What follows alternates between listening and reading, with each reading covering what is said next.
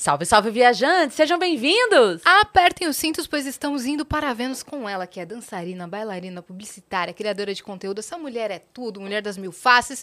Loren Prota! Hello, meninas! Oi, gente! Que felicidade estar aqui, poder trocar com vocês, bater um super papo. Estou ansiosa. É, com ela tem que apertar os cintos mesmo, porque essa mulher vive voando, velho. Ela voa daqui pra lá, É de. Salvador pra São Paulo, de É. São Paulo pra Goiânia. É. Todos os lugares, né? É verdade. A Agora- vida tá assim. É, deu uma desacelerada agora depois da neném. Eu... Tô vendo. É. Agora, assim, Isso é seu desacelerado? E, e o jeito que você chegou aqui é você calma? É, eu, calma. da desacelerada, assim, eu tô voando mais, porque agora eu tô voltando mais pra casa, né? Ah, Mas, assim, é, a quantidade de tempo longe de casa diminuiu. Prefiro bater e voltar e voltar mais rápido, assim, pra Ficar casa a por causa filhota, dela. né? É. Ela e tá- ela- a base é lá. A base A é em base é Salvador. É, a gente mora em Salvador. Mas, basicamente, eu tô em São Paulo, sei lá, cinco vezes no mês, durante alguns dias Uhum. seguidos, assim. Aqui é minha segunda base, vamos dizer assim. Boa, então seja muito bem-vinda a Obrigada, Vênus, tá bom? A gente obrigada. quer saber tudo sobre sua vida, mas a gente vai iniciar dando os recados, Tá tá, bom, certo? fique à vontade. Estamos aqui hoje com a APCAP, a nova parceira dos Estúdios Flow, que é uma plataforma de prêmios, né, minha parça? É isso aí. Você pode entrar lá, conhecer o aplicativo, mas eles vão explicar melhor pra gente no vídeo que a gente vai ver agora. Quer ganhar meio milhão de uma só vez e fazer um golaço? Com a Backup você pode. No primeiro sorteio você concorre até 500 reais na hora. Se ganhou, já faz o Pix. No segundo, um prêmio no dia com celular, videogame, TV e muito mais. No terceiro, uma moto zero quilômetro no sabadão. E no quarto, Meio milhão de reais de uma só vez. no Dia das Mães. Já são quase um milhão de ganhadores por todo o Brasil. E aí, pronto pra mudar de vida? Muito bem, então entra lá, conhece o APCAP, lembra sempre de ler todas as instruções, de ler o regulamento, de se informar direitinho e claro que você não vai fazer bobagem, né? Exatamente. Então, ó, toma cuidado, não é pra usar o dinheiro da conta de luz, o dinheiro da conta de mercado, pra usar aquele dinheiro que você retirou ali pro seu entretenimento, pro seu lazer. E é isso, conheçam a APCAP, tá bom? Muito bem. E, cara, reparando uma coisa aqui, sabe Ah. quantos salve, salve viajantes a gente já falou durante todo esse tempo no Vênus? Nossa, muitos. Muitos salves. Muitos salves. salves, que a gente até chamou. Se a gente pensar assim, tem, são 400 e tantos episódios. Cada episódio a gente fala duas vezes pelo menos, porque tem vezes que. Pelo menos. É. Então, mais de mil. Mais de mil, mais de mil. A gente Mais falou tanto salve que a gente acabou chamando É isso. a Salve, A que é a nossa Salve. parceira, que preza aí para que você viva a sua pele na sua verdade da melhor maneira, sempre respeitando o seu corpo, respeitando o seu processo, respeitando o seu tempo. E muita gente fica meio insegura assim de começar um processo de skincare, de começar Sim. a sua jornada, porque fala: "Ah, são muitos produtos". Eu não entendo. Eu não entendo como é que é, são muitas coisas. Você pode ter muitos passos no seu skincare, mas muitos produtos aí vai do seu gosto. Aqui na Salve tem o kit basicão, né, Exatamente. Tá aqui, ó. Peraí. Esse daqui. Deixa eu abrir pra vocês, porque, cara, eu acho incrível, porque as embalagens, além de lindas, que olha, super colorido, super lindas, é muito. A, a textura é boa. Você É. já vê a qualidade na qualidade da embalagem. Então a gente tem os três passos aqui, que é limpar. O primeiro passo tá aqui, ó. O limpador facial. Está aqui, ó. Muito legal. Depois a gente tem o antioxidante hidratante. Então, limpar, hidratar. Muito bem. Aí depois disso você tem proteger. Olha aqui, ó. Filtro solar com o toque seco. Eu tenho a pele oleosa, então pra mim é maravilhoso. Eu não sei vocês, mas você passa assim, ó, você não fica sentindo, sabe? Aquela aquela melequinha que fica assim, ó. Na hora já fica perfeito, maravilhoso. E o FPS 50, né? Então é Pois é, é ótimo pro E a rosto. Lore que vive viajando, a gente que viajou agora, eu percebi que lá, lá em Portugal, não sei se por conta da comida, a minha pele começou a ficar mais oleosa, tive até algumas espinhas, assim, usei o tônico antiacne da Salve também, sempre nesses passos, limpar, hidratar e proteger, tá? Depois coloquei o sérum. E a Lore vai conhecer a Salve hoje. Tá aqui, ó. Ai, vamos presente, lá! um presente. Obrigada! Tem presente. A gente, vamos me Cabe em qualquer bolsa, em qualquer mala. Obrigada, gente. Obrigada, salve. Obrigada, meninas. Amei. Obrigada, que junto. linda. É isso. E a galera de casa, se pegar o celular e apontar pro QR Code que tá na tela, você já vai colocar no seu carrinho o kit basicão pra você iniciar a sua jornada de skincare e viver a sua pele da melhor maneira com a Salve, tá bom? É isso aí. Né? Estaremos juntos em mais episódios. Estamos Com animadas certeza. de estar aí com a Salve. Como, como que salve não vai estar com a gente? É, salve, Tem que salve. estar, salve, salve. É isso. Obrigada, Salve. Lore, conte tudo. Como está a sua vida? Como está a sua nova fase? O que, Ai, que gente, tem pra tantas esse ano coisas. planejado? Pois eu cheguei aqui contando história pra vocês, né? Maravilhoso. Vocês gostaram da história? Eu vou repetir. Por pra favor, vocês por terem- favor, por favor. A gente já pode começar assim. Cara, eu tava. A gente chegou aqui em São Paulo agora à tarde, né? Pra poder começar aqui o podcast. E aí, meu marido resolveu fazer um clipe. Assim. Mas você resolveu quando? Hoje. eu, eu amo. nesse eu amo. momento da minha vida. E ele me liga e falou: a gente vai fazer um clipe hoje. Você topa? Eu falei, hoje eu pensei que era uma pegadinha. Eu falei, tá falando sério? Ele tá falando sério. Resolvi Não, fazer. o melhor é, você topa? É, e eu assim, já falei, que, não, a primeira pergunta foi que horas, né? Porque eu tenho esse compromisso, ele tem uma gravação também de DVD. Depois do DVD, eu falei, de madrugada? Ele, é, de madrugada. Eu falei, meu filho, como é? E vem cá, ele falou, eu falei, qual é a ideia? Qual o roteiro? Ele, não, estamos resolvendo, mas assim, já tive uma ideia. prim- primeira que é, você é a, a mulher, a principal. E aí a amante, aí eu fi, deu um tilt na minha cabeça de alguns segundos. Eu falei, vamos ver quem que ele tá pensando pra fazer amante, né? Pra isso, uma amante agora. Aí ele falou, você mesma vai fazer amante. Olha como é esperto. Vamos colocar uma peruca em você e você vai fazer uma outra personagem. Eu falei, que incrível, né, amor? Assim, ideia surgiu do nada. Aí eu falei, meu filho, eu não tenho nem como fazer isso acontecer. Não tem roupa, não tem Eu planejamento. não tenho roupa, maquiagem, planejamento e tal. Mas assim, a gente conversou, ele vai gravar o clipe. Eu não vou conseguir ir, porque realmente não dá pra eu gravar hoje.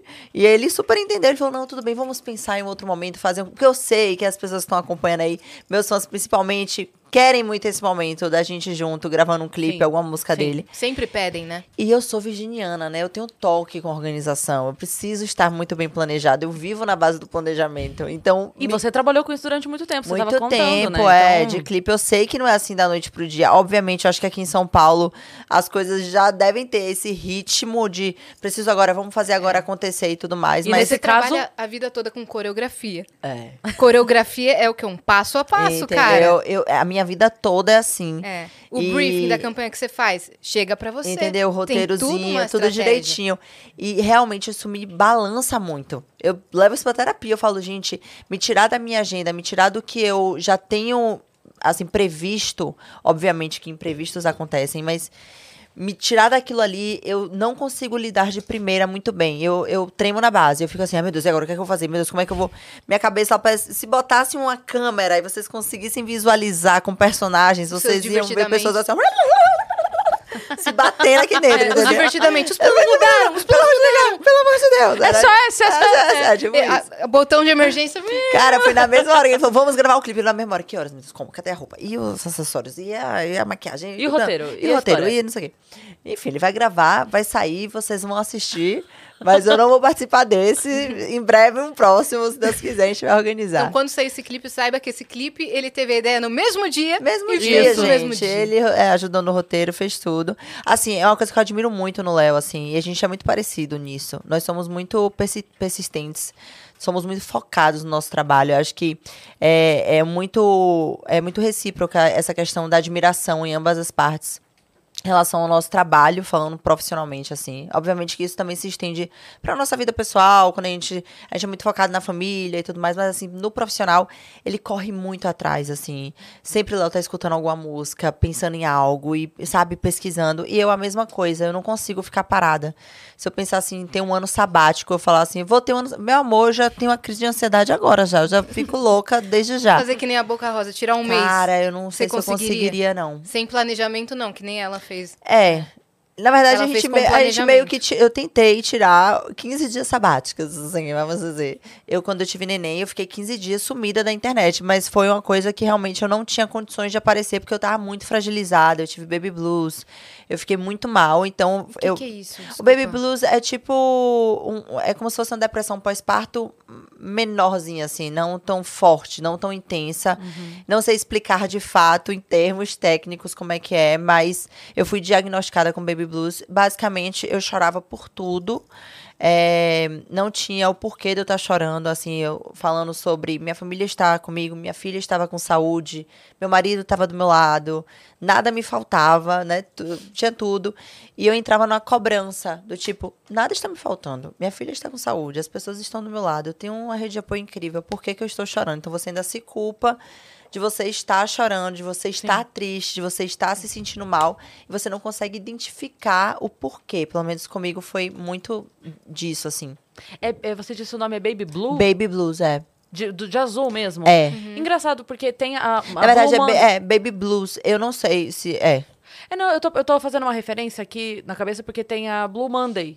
Sim, Que, mas é, que é do quê? existe e também é, é relacionado com isso, sobre É. um sentimento de tristeza, Sim. de. É, eu não sei se tem link, mas é, é, é sobre porque- isso, assim. Pode o que, que pode ter esse blue? Pode Deve ser alguma coisa- A cor atrelada a- É, ao sentimento, né? É, eu, é isso, eu não sei, tipo, tecnicamente, assim, uma médica falando o que que era, mas a pediatra da minha filha, as minhas médicas na época, falou, Lori, são baby blues, a gente tem que tomar conta agora pra não evoluir pra uma depressão pós-parto, que é muito comum, muitas mulheres têm.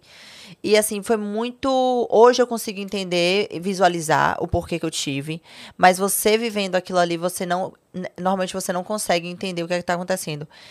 Hoje eu consigo entender, porque eu gosto muito de pesquisar um pouco sobre mim, assim, sabe? É, eu gosto muito de olhar pra dentro. E aí passou esse, esse período, eu fiquei, caramba, por que, que eu tive aquilo, tendo tantas coisas boas acontecendo ao mesmo tempo?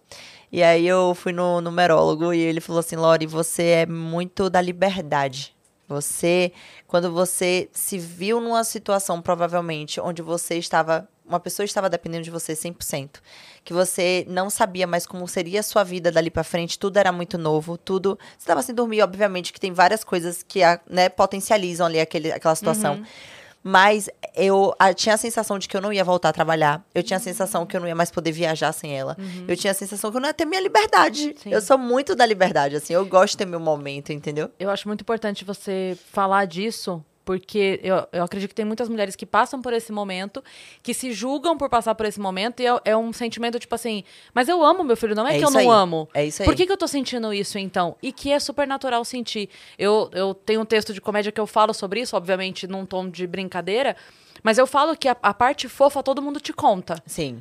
né? E, e é natural, Sim. é ótimo. Mas não quer dizer que não exista e não quer dizer que não possa existir. E ela é totalmente assim. É, não é comum, mas é normal. É normal. Se você tiver, não se julgue, não se culpe. Total. Procure ajuda É. e vai resolver isso. Porque às vezes a pessoa não tem acesso a essa informação e fica parecendo que, ah, se, eu, se eu contar que eu tô me sentindo assim, vou achar que eu não amo meu filho. É e não isso. tem nada a ver.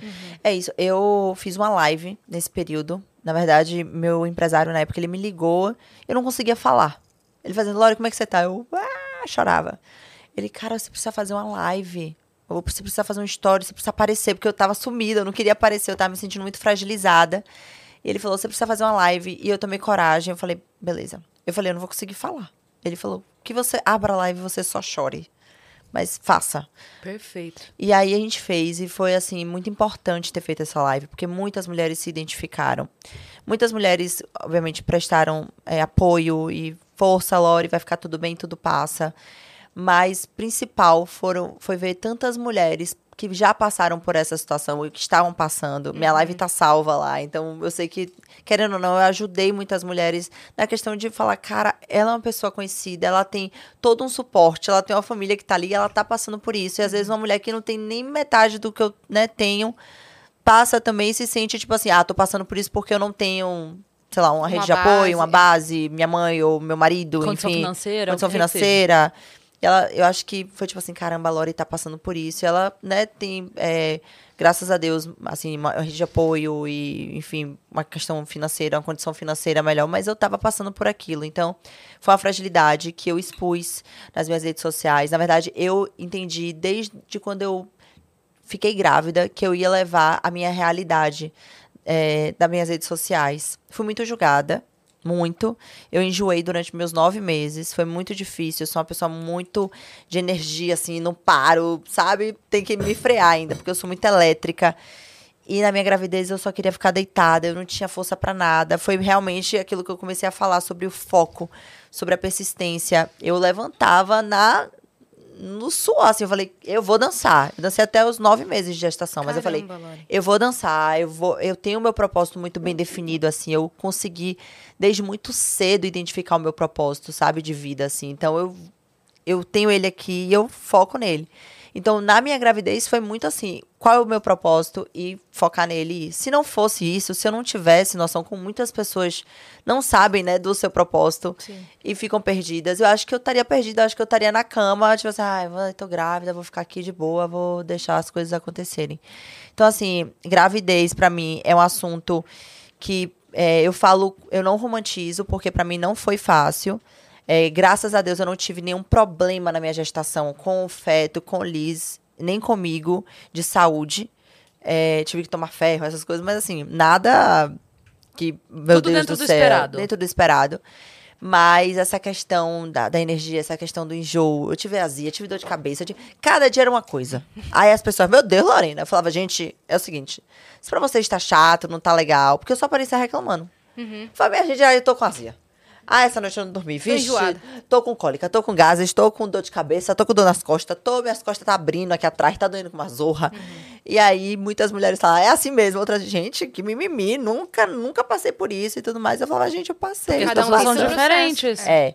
E foi muito legal, assim, eu ter compartilhado essa questão do baby blues. Como eu compartilhei da amamentação, meu peito sangrou, lascou, enfim, várias coisas. E eu passei, e eu passava e falava assim, gente, mas também tô fazendo laser, também tá melhorando meu peito. É, eu achava que eu não ia conseguir amamentar Liz é, por muito tempo, porque eu fiz duas reduções de mama. E eu consegui amamentar na luta, gente. Eu não aguento ver cuscuz, eu não aguento ver mais mingau.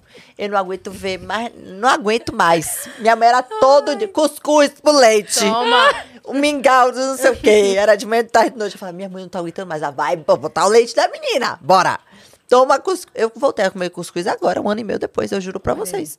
Mas De amamentou tanto que é uma beleza. Amamentei, que foi uma beleza. E aí consegui durante cinco meses. E eu fico muito feliz de ter conseguido, porque eu real... foi luta, viu? Não é negócio fácil, não. Mas não é mesmo. Não é E fácil. é, e é diferente de pessoa pra pessoa. Isso que você Sim. falou da pessoa falar, ai, nunca aconteceu comigo. Ah, mas não é porque não aconteceu com você. É, que não pode isso- acontecer é. comigo, né, minha gente? Aí eu tô aqui já planejando a segunda gravidez pro ano que vem, né? Aí as pessoas tentando me. Mas fique tranquila, a segunda gravidez é totalmente diferente da primeira. Eu falei, tomara que seja mesmo. ó, Tomara que seja na paz de Deus. Pelo menos o enjoo, só tirar o enjoo, tá ótimo. De resto a gente passa. De resto a gente resolve. Isso é uma outra coisa também. Que eu lembro que eu conversei, não sei quem foi, com uma amiga minha.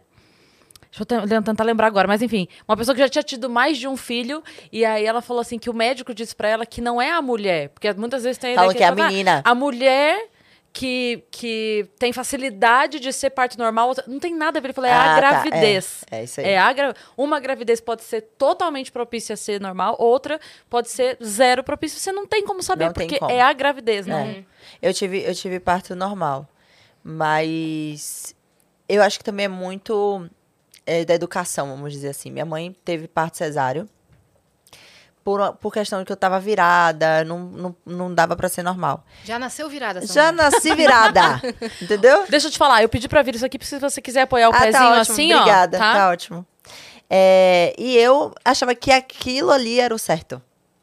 Sabe? Minha mãe só falou, você nasceu de cesárea. E eu, cesárea, eu falei, tá bom. E quando eu engravidei, todo mundo que me perguntava, eu falei, não, vai ser cesárea. Por quê? Ah, porque eu nasci de cesárea, vai ser cesárea. Tô Liz vai- ótima. Tô ótima. Minha mãe tá ótima. E aí, minha mãe, aí minha mãe me escutou um dia falando isso, ah, não, você vai, vamos tentar um normal. Por que não? Aí eu, mas não foi cesárea assim. E, e, tipo assim, são assuntos que você precisa conversar, você precisa dialogar realmente. Com certeza. E aí minha mãe mudou totalmente o meio dela, não, Lori. Aí me explicou, você foi cesárea porque, enfim, pô, você tava virada e tal, tal, tal. Eu falei, ah, tá, eu pensei que era o, era o melhor e tal. E ela falou, não, aí fui pesquisar. E desde que eu comecei a conversar com meus médicos e tudo mais, eu falei, cara, eu vou tentar ter o normal. Mas também, se não der, se for no meu limite, se eu. Vamos pra cesárea. Se tiver passando por alguma situação que, que o feto não esteja, sei lá, tiver algum problema, vamos pra. Então, eu entrei na, na- no trabalho de parto já muito tranquila do que eu queria e do que também poderia acontecer. Pra mim foi muito tranquilo em relação a isso. Eu acho que minha segunda gestação vai ser da mesma maneira, sabe? Uhum. Você já aprendeu muita coisa. Já, minha sobre- filha, fica quase 24 horas de trabalho de parto, a gente já aprendeu bastante Opa. coisa, Deus. Se quiser agilizar o processo. Olha aí. E que bacana também você ter tido a oportunidade de conversar com a sua mãe que tinha tido cesárea Sim. e conversar a respeito da possibilidade, não, vamos tentar o normal, mas se não der. E você foi com a cabeça aberta. Bem tranquila. Porque tem gente que teima também, Tem. né? Só que é o normal, porque a gente ouve muito é, um preconceito do tipo, ah, porque a mãe do parto normal é mais mãe do que a Total. mãe do parto Muito cesárea. falam isso. Eu falo assim, ah, se você aguentar 15 dias. É como se você a não fosse mulher cicatriz- suficiente se você tiver uma cesárea, sabe? É, Eu, eu percebi muito isso no discurso das pessoas. Porque eu sou muito molecona, eu sou muito frouxa, eu sou muito dengosa, eu tenho essas. essas não é defeito, não, sou eu mesmo, eu sou assim. E eu tenho isso, então ninguém, ninguém, nem meu marido acreditava que eu ia ter parto normal. Você vai ter parto normal, quebra a unha, vai é, quebra a unha. E sim, É, é, às vezes eu, tipo assim, agora, sei lá, tô fazendo alguma coisa, vou pro médico. Aí, vamos fazer um botox na testa. Ai, botox, pelo amor de Deus. Aí a minha médica fala, você tem um parto normal. Eu falei, diferente. É diferente. Pelo amor de Deus, a dor é diferente. Então, assim, eu sou muito frouxa, mas eu dei conta. Então, Sim. o parto normal, ele funciona muito pra mim hoje, pra me encorajar de fazer, sei lá, um botox, um preenchimento, que eu gosto de me cuidar. e doeu muito? O normal, Aham. cara, eu fiquei 24 horas quase em trabalho de parto. Então, foi muito dolori, doloro, é doloroso assim, porque foram muitas horas. Mas dói bastante, gente. Mas é aquilo, é porque eu acho que é muito de cada mulher, entendeu? É o limiar de dor de cada mulher. Se você conversar com a babá da minha filha, ela fala que ela nem sentiu nada e que ela cuspiu, que quase pariu no carro. Se você escuta ela falando, você fala, eu quero parir normal hoje. Mas se você vê o meu relato de parto, você fala, não quero não.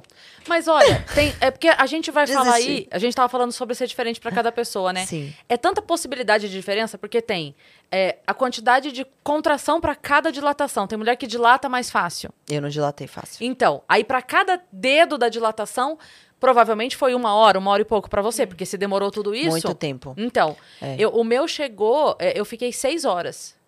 Em- tendo as contrações e a dilatação não vinha, não vinha. Eu. Como a bolsa já tinha estourado, o médico falou, cara, vamos, porque já tá muito tempo da Muito bolsa tempo a estourada, bolsa não estourada, pode. é verdade. então, é por isso que eu tô falando, não dá É pra muito- pessoa é julgar, muito- cara. É- Eu acho que assim, é, a gente tá preparada, entender que é um processo, faz parte, é, independente da gravidez ser planejada ou não, se você optou por ter seu filho, é você entender que você tá gerando uma vida que faz parte, são altos e baixos, autoestima mexe muito, são várias questões.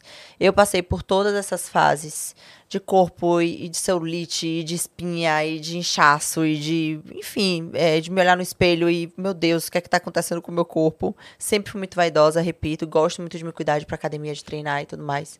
Não só por uma questão estética, mas por uma questão de trabalho mesmo, preciso estar com o meu corpo preparado Disposição, disposição, tudo. E quando eu entendi que eu tava gerando uma pessoa, um ser humano, tudo mudou pra mim, assim, virou uma chave muito rápida na minha cabeça. E realmente tudo mudou. Eu falei, cara, eu tô gerando uma vida durante nove meses. É um processo. No mínimo, aí eu vou precisar de nove meses pra eu voltar ao meu corpo normal. a- entendeu? Então, assim. é, eu acho que é uma questão da gente amadurecer mesmo e, e entender sobre o processo da gravidez, da maternidade em si. E que é pra sempre, né? Porque a gente vai estar sendo, tendo que abdicar de muita coisa o tempo todo. É, eu converso muito com meus seguidores sobre isso. Agora mesmo eu tive que fazer uma viagem a trabalho. E, obviamente, não são homens. A maioria das pessoas que me julgam são mulheres. E isso é o que mais dói. Falando que eu não posso sair pra trabalhar, que eu tô perdendo as fases da minha, da minha filha. E, Cara, minha mãe trabalhou a vida dela inteira. Tipo assim, eu fui criada por babá a minha infância e adolescência inteira. Porque ou ela trabalhava, ou faltava coisa pra mim, entendeu? Então, assim, era. Meu pai trabalhava, também são casados, mas meu pai trabalhava em outro estado, em, outro, em outra cidade. Então, era eu e ela dentro de casa, 100% do tempo, e ela é doceira, ela faz docinho, salgadinho. Então, é muito manual, ela passava horas e horas, virava à noite. E eu precisava me virar. Então, eu sempre aprendi a me virar desde cedo. E isso não mudou em nada no meu, na minha relação Ela com minha mãe. todas as fases com você. É, não é nem sobre isso. E de verdade, assim, eu não tenho tantas memórias é, com a minha mãe. Eu tenho mais com meu pai, porque ele trabalhava durante a semana, final de semana ele vinha pra casa. Então eu lembro de praia, de ir pra Sim. praia, de, porque ele conseguia pegar aquele final de semana e fazer essas. Otimizar, né? Otimizar. Já minha mãe trabalhava muito final de semana, que era onde tinha festa, essas coisas. Então, assim, eu lembro de algumas situações com minha mãe, óbvio, mas, tipo assim, minha mãe nunca me levou na escola. Minha mãe nunca foi pra uma reunião de escola. Minha mãe nunca comprou material escolar. Nunca, porque ela precisava trabalhar. Sim. E eu, mesmo trabalhando muito, eu consigo ter tempo de fazer tudo pra Mas, Liz. Lore, olha, não adianta, porque as pessoas elas estão pra criticar. Então, assim, Ah, se é? você estiver trabalhando e precisar se ausentar, vão falar que você está se ausentando. Se você deixar tudo e ficar com a tua filha, olha que absurdo, largou a carreira. Não, Olha, ela nem largou a carreira, é, tipo, tá sendo sustentada pelo marido. Exato. então Ave assim, Maria. nunca dela. vai estar bom. Era o plano dela, queria engravidar pra pegar o dinheiro dele. é, é. Era isso. Então, aí. assim, nunca vai estar bom. É. Nunca. Total. E é sobre. Eu falei muito sobre isso. Eu falei, e as pessoas, Lauren, precisa se, se justificar. Eu falo, eu não tô aqui me justificando, eu tô mostrando pra vocês como eu penso, porque eu acredito que eu influencio muitas mulheres aqui. Eu acho que cada vez mais a gente tem que estar empoderando as mulheres, entendeu? Porque eu gosto de ter a minha independência financeira. Independente do meu marido é, é, ter a, a independência financeira dele ou não, e poder, obviamente, é, enfim, dar pra gente, enfim, é, uma vida melhor, ajudar em casa, etc e tal. Você Mas sempre teve. é, mas eu gosto, tipo assim, me faz bem. Eu falo sobre o meu propósito, sabe? Eu gosto de me sentir livre. Eu gosto da minha liberdade. Você eu começou gosto a trabalhar super muito cedo. cedo. Muito cedo. É o que eu falo. Eu nunca vim de, eu não vim de uma família rica, mas também nunca me faltou nada. E eu sempre vi minha mãe e meu pai ralando muito desde muito novinha. Então eu comecei, eu panfletava na praia. Tipo assim, eu com, sei lá, 13, 14 anos, porque eu queria juntar dinheiro pra minha festa de 15 anos. E pros meus pais isso nunca foi um problema, entendeu? Eles falavam, é, vai mesmo correr atrás do, do que você. Comprava bala, botava pra vender. Eu- eu- tudo, desde antes de trabalhar, eu comprava CD, DVD e, e revendia, sempre fazia. Comprava capinha de celular aqui na 25 de março e vendia de novo. Então, assim, eu sempre gostei de ter aquele dinheirinho pra eu ir no cinema com minhas amigas, pra ir no jantar com minhas amigas, de algo que eu fui atrás, que eu construí. Então, agora que eu virei mãe, eu vou parar de, de fazer isso, sabe? Não- de ir atrás do, do meu, do meu dinheiro, do meu trabalho, do que eu sonho. Enfim, então eu troco muito isso nas minhas redes sociais. Eu tento sempre estar empoderando as, as pessoas que me seguem, mulheres. E filho aprende pelo exemplo, né? A sua, sua filha não vai aprender de outra forma Total. se ela não vê a mãe dela. É isso aí. Eu falei justamente isso. Eu falei, eu quero que a minha filha me veja como exemplo. Porque eu vi a minha mãe como exemplo, entendeu? E eu quero que ela veja uma mulher que corre atrás, que vai atrás do seu, e que cuida da casa, que cuida dela, que tá ali com o marido também, que eu tenho um tempo também com meu marido. Então, assim, obviamente a gente não consegue dar conta de tudo, nada vai ser perfeito, mas eu acho que a vida é isso, é a gente conseguir equilibrar os pratos, vamos dizer assim, né? Tipo, o trabalho, a casa, as esferas da vida, assim, é o que eu tento fazer. Graças a Deus eu nasci virginiana, isso me ajuda um pouco mais, né? Me dá uma facilidade aqui de, De conseguir equilibrar. organizar as coisas. Mas às vezes dá umas quedas assim, nos pratos, a gente tem que catar lá embaixo e voltar aqui pra equilibrar de novo. Comprar um prato novo que ele comprar quebrou. um prato novo que quebrou, aí volta, aí vamos, dá uma surtada, aí volta, entendeu? É assim a dança da... Não, mas a gente precisa de mais pessoas na sua posição com seu engajamento que atinge aí milhões de pessoas para falar sobre essa parte da maternidade real. Sim. Como você fez, como você mostrou, a ferida que, que formou Ah, eu seios. falava, e é. o pós-parto, que nem a Sim. VTube também tá fazendo agora, Sim. Né? Porque ela tá mostrando o pós-gravidez, a barriga dela como que tá, e aqui tudo enferidado, e como é, que é ah, o dia a dia. E as pessoas não mostram essa não parte. mostra, não mostra. E assim, é, para mim foi bem difícil, porque quando eu engravidei, eu não tinha referência na internet de mulheres que traziam a maternidade real. Não tinha. Tanto que pra mim era tipo assim, vou engravidar, tenho vários médicos, tenho oportunidades, eu eu sei que eu vou parir, eu vou estar linda.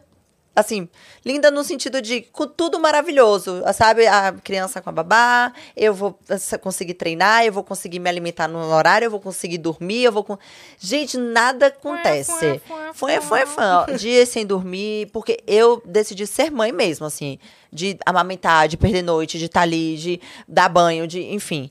Cada um com suas escolhas, não é sobre isso, mas. É, a gente precisava trazer isso. E quando eu me vi naquela situação, eu falei, gente, peraí, eu não vi ninguém falando sobre. Eu não vi ninguém falando que era assim. Pra mim não era assim. Pra mim era totalmente diferente. Pra mim era parir. Opa, no outro dia, maravilhosa. Cabelo escovado, banho, meu amor. Pra eu ver a, a água do chuveiro, demorou uns dias pra eu conseguir lavar este cabelo aqui, entendeu? Lori, eu vi um vídeo. Eu vi um vídeo tão maravilhoso outro dia. A mulher tá sentada no sofá, assim, e duas crianças pulando atrás dela, Aham. assim, no sofá, sabe? Sim. Aí a pessoa pergunta pra ela assim: é, Ah, qual era. é, Você tem filhos? Tenho. É, o sonho do meu marido era ser pai. A pessoa fala: Ah, que legal, e o seu sonho dela? Ser pai também. Tipo isso. As crianças, mãe, É, meu sonho era ser pai também. Cara, e falei também sobre isso nesse mesmo dia, porque é, Léo é um paizão, tá, gente? Real, assim. é, obviamente, o trabalho dele exige muito mais, como o da minha mãe exigia também muito mais do que o do meu pai, enfim, na, na época que eu nasci. Mas é muito engraçado que o pai, ele sai pra trabalhar e ele não é questionado. Não. Ele não é questionado. Eu saio pra trabalhar, meu amor, Uhum. enxurrada de mensagem, entendeu? Então, assim, não é também pra vocês estarem procurando saber ou tirando pergunta pra pai e pra mãe, não é pra vocês fazerem nada. Pra vocês ficarem quietos e a gente se resolve aqui na nossa vida. Exatamente. Mas é, é, muito, é muito difícil você ver essa realidade ainda nos dias de hoje, É. entende? Porque, por exemplo, eu saí pra trabalhar e o Léo ficou em casa com o Liz. Eu falei, amor, eu tô indo viajar, trabalho. Ele, beleza, não tem um show, não vou programar nada, vou ficar essa semana toda com ela. E por incrível que pareça, ela ficou doente, então que bom que ele tava lá, porque ela teve esse apoio dele. E é sobre isso, sabe? Como ele também sai pra trabalhar e eu consigo abdicar, reorganizar minha agenda pra quando ele não tá 100% em casa, eu estar mais tempo com ela pra gente ter esse tempo de qualidade. Então eu acho que é sobre isso também, parceria. O casamento é muito sobre isso, sobre diálogo, a gente entender é, o que é importante pra cada um. E são né? ciclos também. Total. Daqui anos, se você quiser ficar mais reclusa, ficar ali com a sua base Sim, familiar, sim, sim.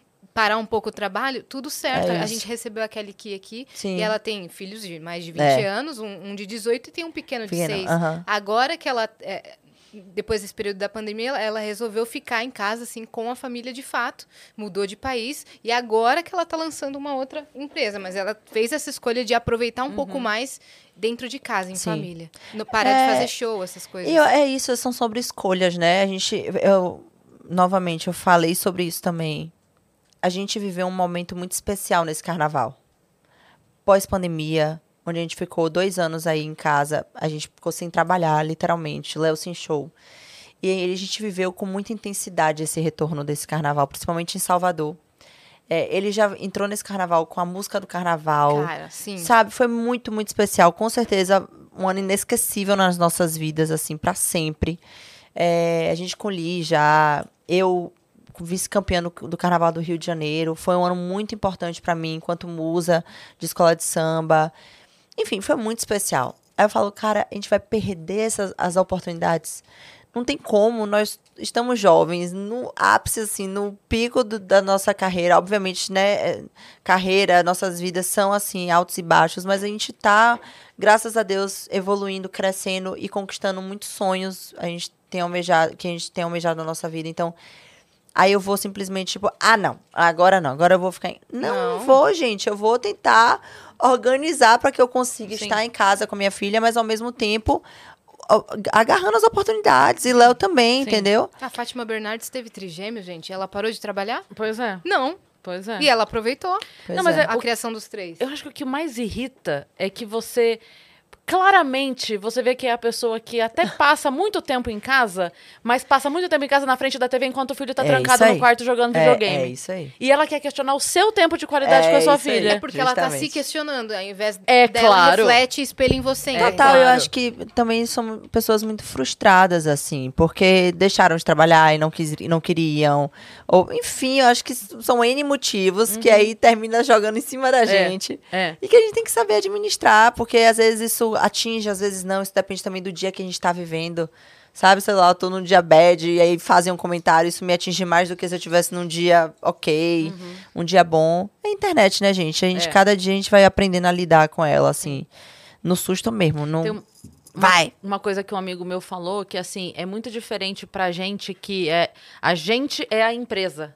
Né? Tipo assim, a, a, A nossa A imagem. Loren Prota, É. CNPJ, é a É, Lorena ainda. Isso aí, é isso aí. Então, assim, a hora que a pessoa, sei lá, que a pessoa vai no Twitter e xinga a Globo, por exemplo, a Globo é uma empresa. A Globo não vai deitar a cabeça no travesseiro É dela e ter aí. dificuldade pra dormir. A É Globo isso não vai chorar. Pode, claro, ter a equipe de marketing da Globo que tá lá trabalhando pra resolver esse problema, Sim. mas a Globo é uma instituição. A Loren Prota não é uma instituição, é, uma pessoa. Então, aquela crítica que vem dói na pessoa. É. E é isso que muitas vezes as pessoas não entendem, ou se entendem, fazem na maldade, porque. Vamos citar de novo aquela reportagem que a gente viu dos haters profissionais No lá. Fantástico, você lembra dessa reportagem? Eu não lembro. Como Nossa, é que é? assista depois, tem ela salva no Globoplay. Fala do quê? Fala dos haters. E, e aí são os haters entrevistados. É assustador. deles. É assustador. Sério? É. Hum, haters E ele- da Luísa Sonza, de vários É. artistas falando assim: Eu Cara, eu gosto. faço porque eu amo. Eu fico satisfeito. Aí a repórter fala, mas e se a pessoa ficar mal? Se ela ficar mal, melhor ainda. É. Aí eu sei que eu ganhei. Então, assim, é, tá? é isso. É assustador. É assustador. Eu vou assistir. É assustador. Cara, assim, eu, eu, tenho, eu tenho que agradecer muito, porque eu não tenho um hater, assim, mesmo, assim. Não tenho muitos. Devo ter alguns, mas Os que eu tenho não me atingem não herói, tenho que falar assim. mal dessa mulher. Não, mas é sério, é, é de verdade, assim, eu não nunca precisei lidar muito diretamente com, sei lá, um ataque de haters ou um cancelamento. Nunca tive, espero não ter, por favor, não criem esse grupo comigo. Gratidão. Não sei lidar, alguém tá falando isso hoje. Eu falei no carro, acho, não foi, Ju? Tá? Eu falei assim, ela, ah, porque minha assessoria de imprensa tá aqui. Aí ela, não, vai- vamos, vai ser ótimo. Você não tem nenhum cancelamento. A gente falando de um, um projeto. Ela, não invente, inclusive, de ter cancelamento. Eu falei, nem dá, meu amor, porque na mesma hora bate uma diarreia, um piriri. Eu não tenho emocional pra lidar com isso. Falando nisso, a gente preparou um negócio pra aparecer na tela agora. Ai, meu Deus do céu. Mas realmente a gente Mas tem um a gente negócio tem pra aparecer na pra tela. você. Ah, Não é? é de cancelamento, é um presente. É uma Ai, eu surpresa. quero ver. É Vamos agora? ver? É agora. Tá. Vamos. Ah, que fofo! Gente, quem desenhou? Foi o Gi Galvão. Que lindo, ó, com a roupa do aniversário do Léo. Gente, eu queria tanto saber desenhar assim. Se você desenhar os bonecos assim, sabe, dos, dos pauzinhos assim. Palitinho, né? Os palitinhos. Gostou? Que lindo, obrigada, amei. É seu, tá? Ah, é? Uhum. Você vai ganhar em alta obrigada. qualidade, vocês vão receber. Obrigada. E quem tá em casa pode resgatar gratuitamente, né, meu Sim. parça? Como é, qual é o código, Cris? É, Lorin Prota. Olha aí. Lauren Prota, meus fãs vão querer. É isso. Eu também quero, obviamente, mas eles adoram. Ai, obrigada, Você tem 24 horas apenas, então resgata que você não paga nada por Resgata, isso. gente. É. Obrigada, legal. gente, que massa. E, cara, com, essa, com toda essa sua versatilidade, o que, que chegou primeiro na sua vida? Foi a dança? Foi a comunicação? Foi o teatro? Foi o quê? Foi a dança, foi a dança, sem sombra de dúvidas. Na verdade, o que chegou primeiro foi o karatê. Oi? Eu fiz 12 anos de karatê. Eu entrei no karatê, eu tinha 4 anos de idade. Que fofa. Na verdade, minha mãe tentou me colocar no balé. Eu não gostei. Nossa, você pagou a língua, hein? Cara, eu nunca fiz balé, eu nunca fiz dança na minha vida, né? Meu Deus, eu já tô mais interessada na história ainda. Muito É. bom. Caramba, sem ter feito dança, você Sem dança ter assim? feito. aham.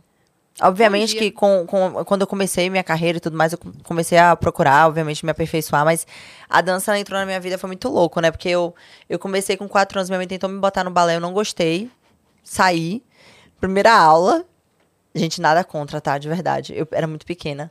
Você era mais moleque. Era mais molecona. Aí minha mãe falou que ia fazer o quê? Eu falei karatê. E entrei no karatê, fiquei 12 anos. Fui bicampeã baiana de karatê. Meu Deus! Foi. Gente, vai mexer.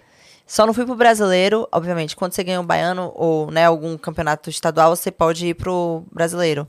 Eu era Aí muito é pequena. eu mundial. tinha... É, isso. Caraca. Eu tinha 10 anos na época, 10, 11 anos, era muito nova e eu só podia viajar com o professor, com a, com a equipe. Tipo, meu pai não podia me acompanhar, meu pai, vai não. Porque na minha, esco na minha escola, né, de karatê ali, só tinha eu de mulher. Na época. E eu lutava com os meninos mesmo. Tanto que muitos campeonatos eu não conseguia fazer a parte da luta, porque não tinha outra menina pra poder fazer a luta, entendeu?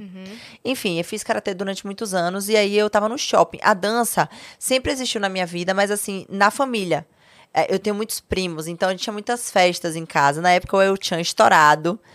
E aí a gente botava El Chan e ficava dançando em casa, eu com minhas primas. Não era nada profissional. Eu também não fazia. torto, Tô- tô- não precisa tenho vários vídeos dançando, desde pequenininha. Inclusive, eu muito pequenininha. Aham. Sempre tive a dança Dizem nessa que situação. não nasce, baiano estreia. Então, É, e aí, enfim, eu tenho vários, vários vídeos mesmo, eu muito pequenininha dançando. Mas ninguém via aquilo como algo de tipo assim, ai, vai dançar, vai ser dançarina, vai ser cantora, às vezes lá, qualquer coisa, artista. Não, era. Mas eu sempre tive uma veia artística, eu sempre gostei do teatro, eu sempre gostei. Eu fiz curso de interpretação desde pequena, fazia teatro, sempre gostei desse movimento assim.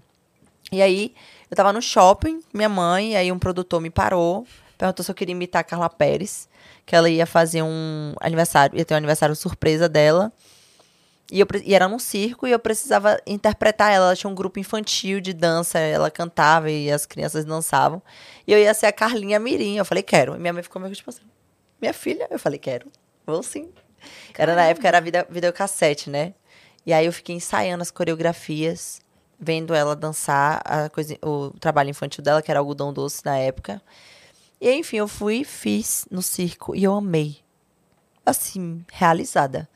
Eu enchi tanto o saco da produtora dela, mas assim, como eu nunca enchi o saco de ninguém. Eu tinha nove anos, gente. Com Eu, nove anos. eu falava, eu quero, meu pai tava me puxando, meu pai me puxava. Eu, peraí, que eu quero falar com ela, que eu quero dançar com Carla também. Eu quero igual a você, igual a eles aqui. Meu pai, minha filha. Eu falava, mas eu quero ir. Eu, vai, vai, vai. Eu acho que ela só deixou porque ela não tinha mais. Ela tava já. Ou ela me matava, ou ela bota a menina, pelo amor de Deus. Eu fiz, dancei com Carla seis E anos. o pai do lado não conheço? Né? Tipo, não sei quem é. Achei na rua essa criança é aí. perdida. Ela, eu quero dançar com aquela. Eu, é, eu dancei seis anos com a Carla. E eu falo que foi minha escola, assim. Foi onde eu. Foi, foi minha escola mesmo de dança, assim. Foi Carla. Óbvio, melhor escola que teve, hein, gente? Mas foram durante seis anos. E pronto, nunca fiz aula nesse período. Aula de dança, no caso, né? Era só lá mesmo. E em paralelo, estudando, sou filha única. Meus pais sempre investiram muito em estudo pra mim. Em paralelo, eu fazia Kumon, fazia inglês, fazia. Eles, todo o dinheiro da gente era em, em- em estudo. Meus pais muito, assim, focados nisso. E aí, quando eu cresci mais do que Carla, né? O tamanho. Eu não podia mais ficar lá. Não eu era mais saí. algodão não doce. era mais algodão doce. Já era, né? Já tava em outra coisa. e aí eu fui morar no Canadá. Logo em seguida, assim. Morei um ano lá pra estudar inglês, fiz high school, fiquei um ano lá. Quando eu voltei, eu comecei a trabalhar de guia pra fazer grana. Então eu levava as crianças tudo pra Disney, as crianças pra Europa, as crianças pra Argentina. E você tinha o quê? Uns 15 Eu anos? tinha 17. Caramba. Aí fiquei alguns anos trabalhando com isso, fazendo a graninha extra e estudando. Aí entrei na faculdade. Na verdade, eu passei em primeiro lugar em uma faculdade, ganhei bolsa, perto da minha casa. Só que não era o, não era o curso que eu era, era publicidade e propaganda que eu me formei, mas não era o meu sonho de curso de faculdade assim, não era a melhor faculdade que tinha na época. A, a Federal da Bahia não tinha curso de publicidade, não sei se tem agora, mas na época não tinha, então nem tentei a Federal de lá. E aí, enfim, entrei na faculdade, é, comecei a estudar. Meus pais se apertaram muito financeiramente no meio da minha faculdade. E a gente estava sem dinheiro para pagar a faculdade. E aí eu estudei, estudei, estudei e ganhei como melhor aluna do curso da faculdade. Aí ganhei com um certificado de mérito acadêmico, ganhei bolsa. Caramba, cara. E aí consegui finalizar a faculdade via, via esforços, vamos dizer assim. Nossa, que demais. É, e aí levei minha formei e na, no meu TCC eu falo que foi assim a época mais desafiadora da minha vida até hoje, assim. Pra mim foi muito muito desafiador, porque eu era tipo, eu tinha 19, 20 anos, é, imatura ainda. E sem saber o que você quer da vida, aquela, aquele período que a gente passa, assim, o que, é que eu vou ser da minha vida? Meu pai e minha mãe me cobrando muito estudo, porque, tipo, a gente tava sem dinheiro e precisava. eh, Era muito suado o dinheiro pra pagar a faculdade. E aí, pô, agora você não sabe o que, é que você quer? Não, você tem que saber o que é que você quer. E aí, logo no primeiro semestre da minha faculdade, eu já comecei a estagiar. Foi quando eu comecei a trabalhar com, com produtora que eu, antes da gente começar aqui, a gente tava tendo um papo, e eu falando como eu conheci Léo, né? Que foi num clipe dele, gravando um clipe dele, como é, é, produtora do clipe. Então, eu que organizei toda a parte do clipe de alimentação, equipamento, estúdio, tudo. Então, eu fazia toda essa parte de bastidor e eu estagiava. Então, no primeiro semestre, porque você tem um, uma, uma- Tem que estagiar, né? Tem um determinado momento da faculdade que você precisa Aham. estagiar, que é como, como se fosse uma matéria, vamos Tem dizer hora assim. extra Hora também, extra, é. é. E aí eu comecei... Né? Essas coisas. Isso.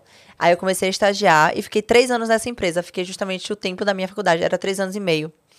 Fiquei três anos nessa empresa e essa empresa é a fundadora do Fit Dance. Que eu fui a primeira menina a entrar no Fit Dance, porque eu fazia o bastidor do Fit Dance, eles descobriram que eu dançava e eu entrei pra dançar também. Então, eu que produzia todo o DVD, eu vendia os DVDs, eu Chocada. fazia as redes sociais do Fit e dançava no Fit também. Então foi Estourou demais o foi. Fit Dance. Eu fui a primeira menina. E eu comecei a ficar famosa por conta do Fit. Uhum. Né, dos vídeos estourados e tudo mais. Aí comecei a, a criar, aí começaram a criar fã-clube pra mim e tudo mais.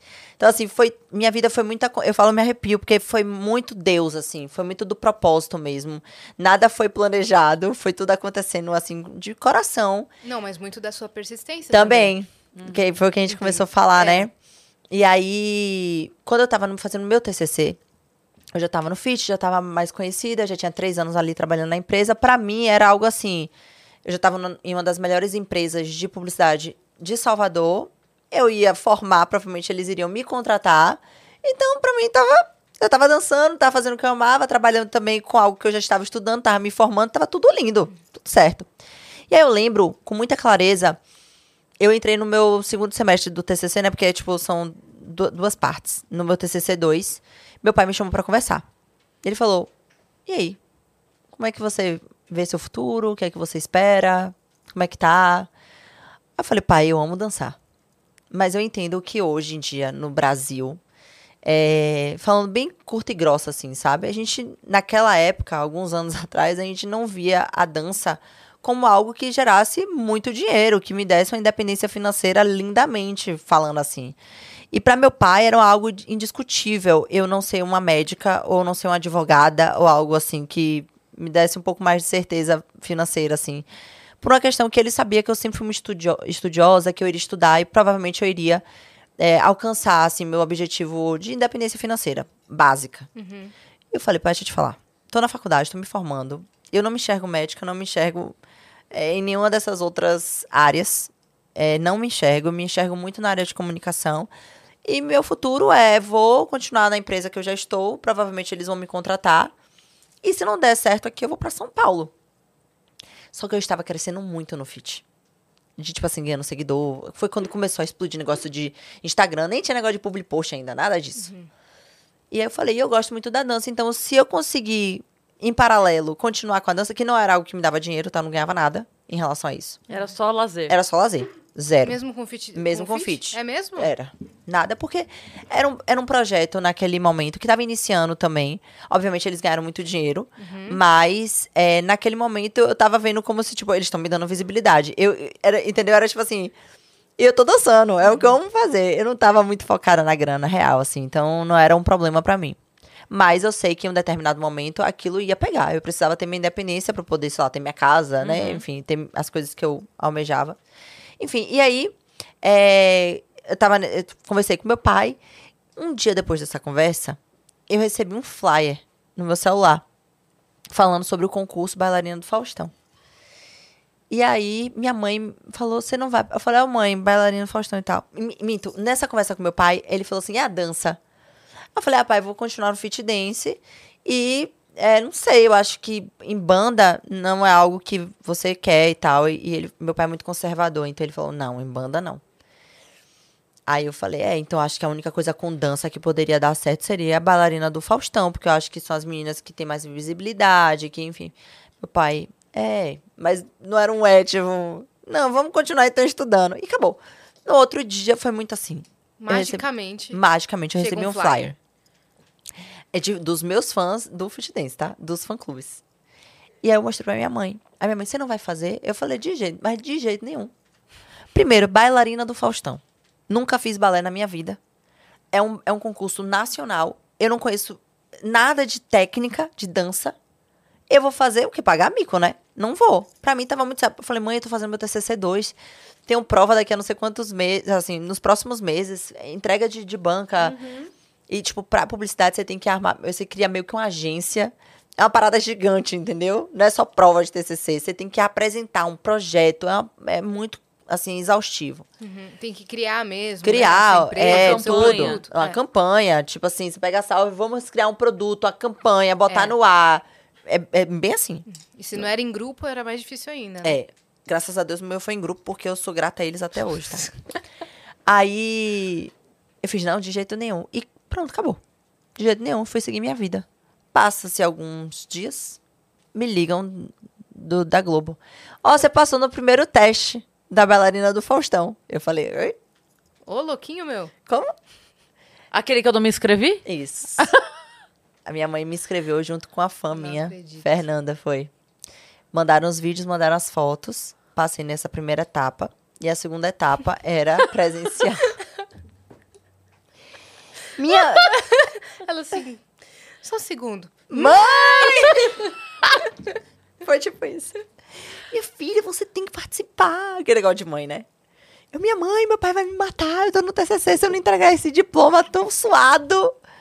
Tá louca? Como é que eu vou fazer isso? Ela, ai, vamos ver. E, velho, eu tava. Cara, é a história que eu conto repetidamente e, tipo, me arrepia, porque foi muito suado, assim, real.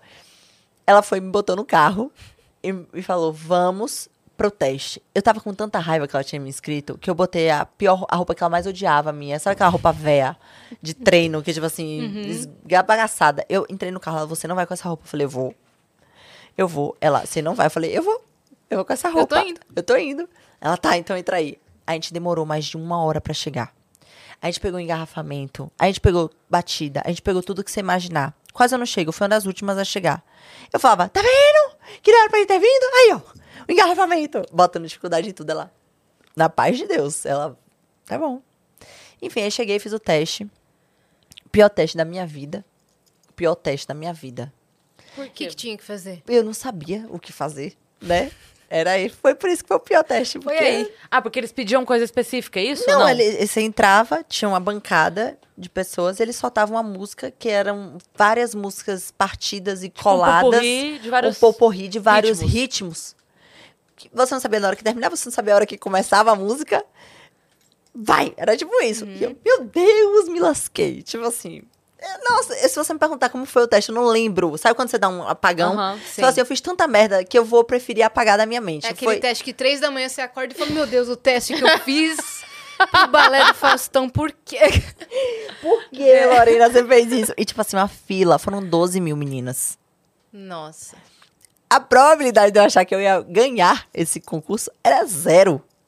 E eu ganhei em primeiro lugar. Vem com a gente. Foram, foi, foi, foram, acho que um mês de ao vivo. Foi, foram quatro domingos ao vivo. Com votação do público.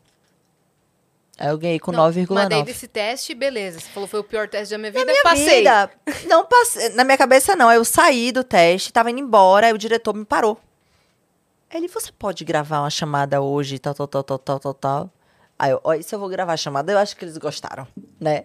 Mas de verdade, foi muito ruim, porque eu não tinha técnica, então eu não podia botar minha perna aqui em cima. Foi mal, salve. Eu não podia botar minha perna aqui em cima. Eu não podia, sei lá, foi, não sei, foi um carisma mesmo, um sorriso, foi mais, acho que energia, entendeu? Totalmente. Às vezes eles não buscavam uma técnica 100% É, é perfeita. isso, entendeu? Queriam uma verdade ali. E Isso. a, a técnica você ensina, né? É. E aí, enfim, aí eu gravei esse, que foi tipo a chamada da, do concurso, eu gravei.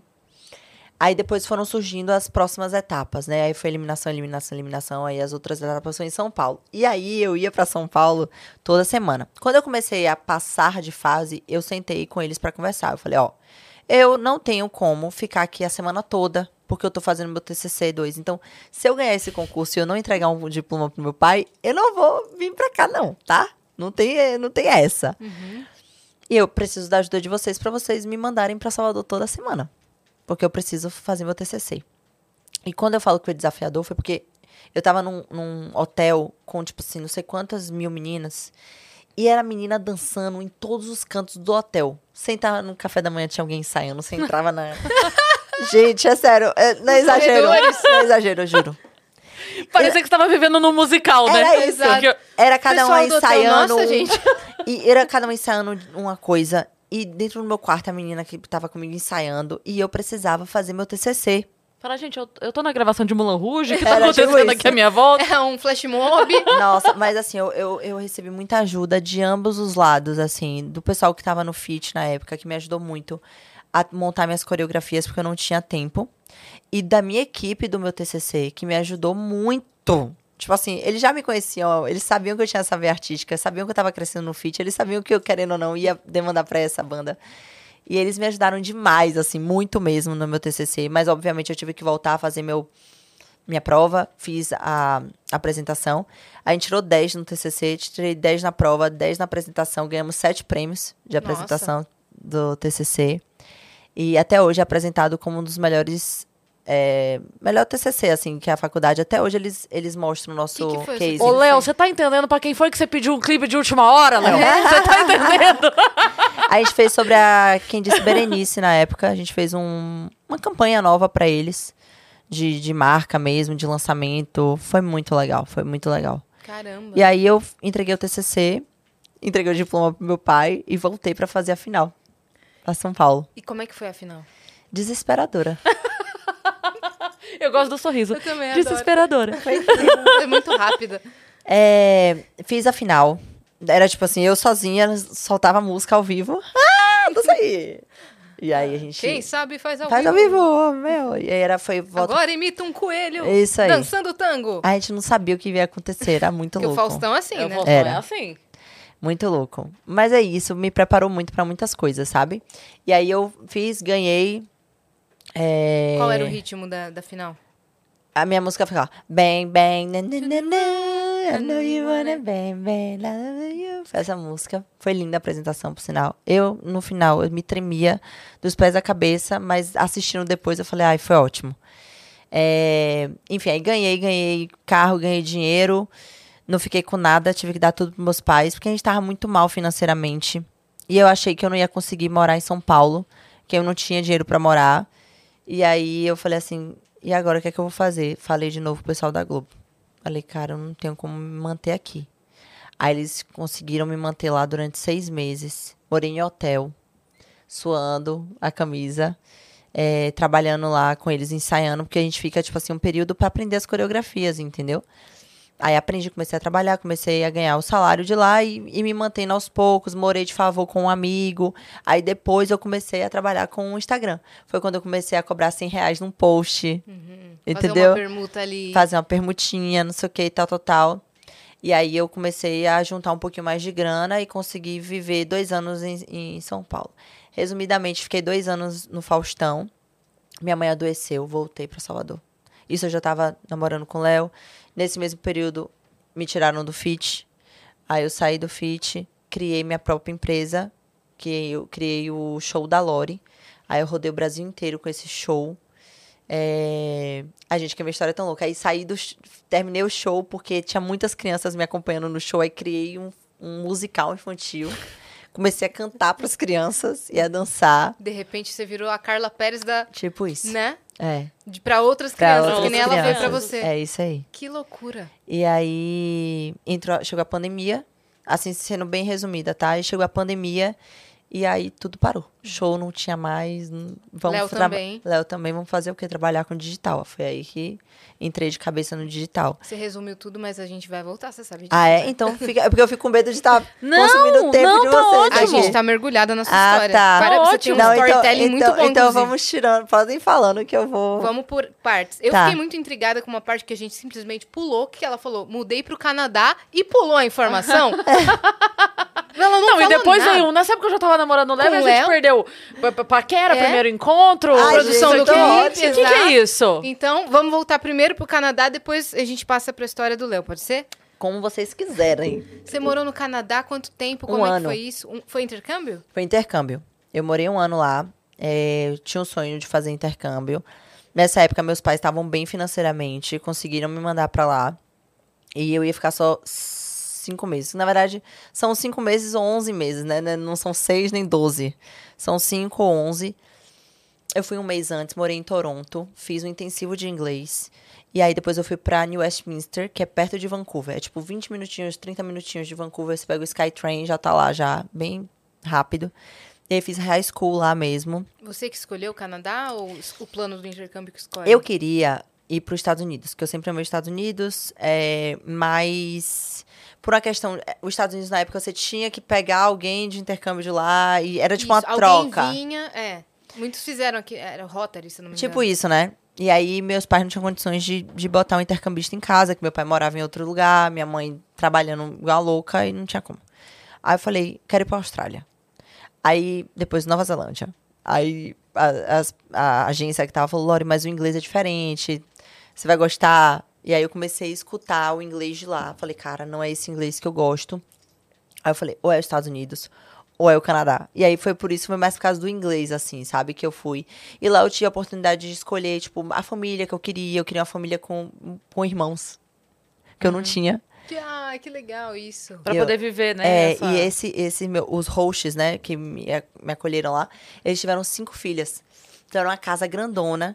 Eu queria uma casa com cachorro, porque sempre tive o sonho de ter um cachorro. Eu nunca pude ter cachorro, porque minha mãe trabalhava com comida. E aí, enfim, essa casa era tudo que eu sempre quis, assim. Muito esperta. Era. Eu quero ter irmão, eu quero, Quero ter, ter cachorro, cachorro. pelo menos por um Por ano. um ano eu vou ter. E, eram, e eu tive várias irmãs, tá, gente? Porque era a irmã da Alemanha, a irmã da Itália. Tipo assim, eu tive várias irmãs. Porque as filhas dele já eram adultas e casadas, já tinham saído de casa. Vieram Então, outras. outras. Então eu tive várias irmãs, foi muito legal. É, Enfim, eu morei lá durante. Eram cinco meses só meu intercâmbio. E aí eu tive uma desilusão amorosa. Eu namorava no Brasil.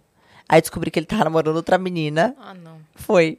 Aí eu falei, ah, agora eu também não volto mais não. Agora eu vou ficar aqui, não vou sofrer no Brasil, não. Eu prefiro sofrer no Canadá. Eu falei, meu pai, vocês se virem aí, eu preciso ficar aqui mais seis meses. Aí ele, não, beleza. Aí se esforçaram lá, conseguiram me deixar lá mais seis meses. Eu fiquei mais, na verdade, eu fiquei mais cinco meses. Terminou meu high school e eu falei, agora eu vou ficar um mês de férias. E aí eu fui morar na casa de uma host de uma amiga minha que eu era apaixonada por ela. Que meus pais, eles eram. é, minha mãe, minha mãe de lá era canadense e meu pai filipino. E essa mãe dessa amiga minha, ela era italiana. Então ela era muito amorosa. Ela era perfeita. Eu vivia na casa dela, eu já meio que morava lá, entendeu? Porque era só descer a rua assim. E aí, quando eu terminei a high school, eu falei, Bela, é, eu já falei inglês. "Po- Posso morar aqui com você, tipo, um mêsinho? Ela, óbvio, Bela! Que ela falava, Bela, oh, sim, sim, yes. Aí eu, vou me morar com você. Fiquei morando um mês com ela. E foi perfeito. É porque eu me apeguei muito a ela com uma- uma- uma- um incidente que aconteceu comigo, que é muito, é muito massa contar isso agora, porque no dia foi desesperador. Eu ruí a unha. Lá no Começamos bem, Canadá. começamos bem. Lá no Canadá não tinha esse negócio de fazer unha, eles não tinham muito essa cultura. E eu me lasquei, porque eu ruía a unha, tirava a pele e pegava muito Skytrain, bu- ônibus, era tudo. É, transporte público que aqui no Brasil eu não pegava, né? Tinha carro próprio, enfim, não tinha contato com muitas mãos, vamos dizer assim. E aí nessa infeccionou, meu dedo veio pra esse lugar aqui.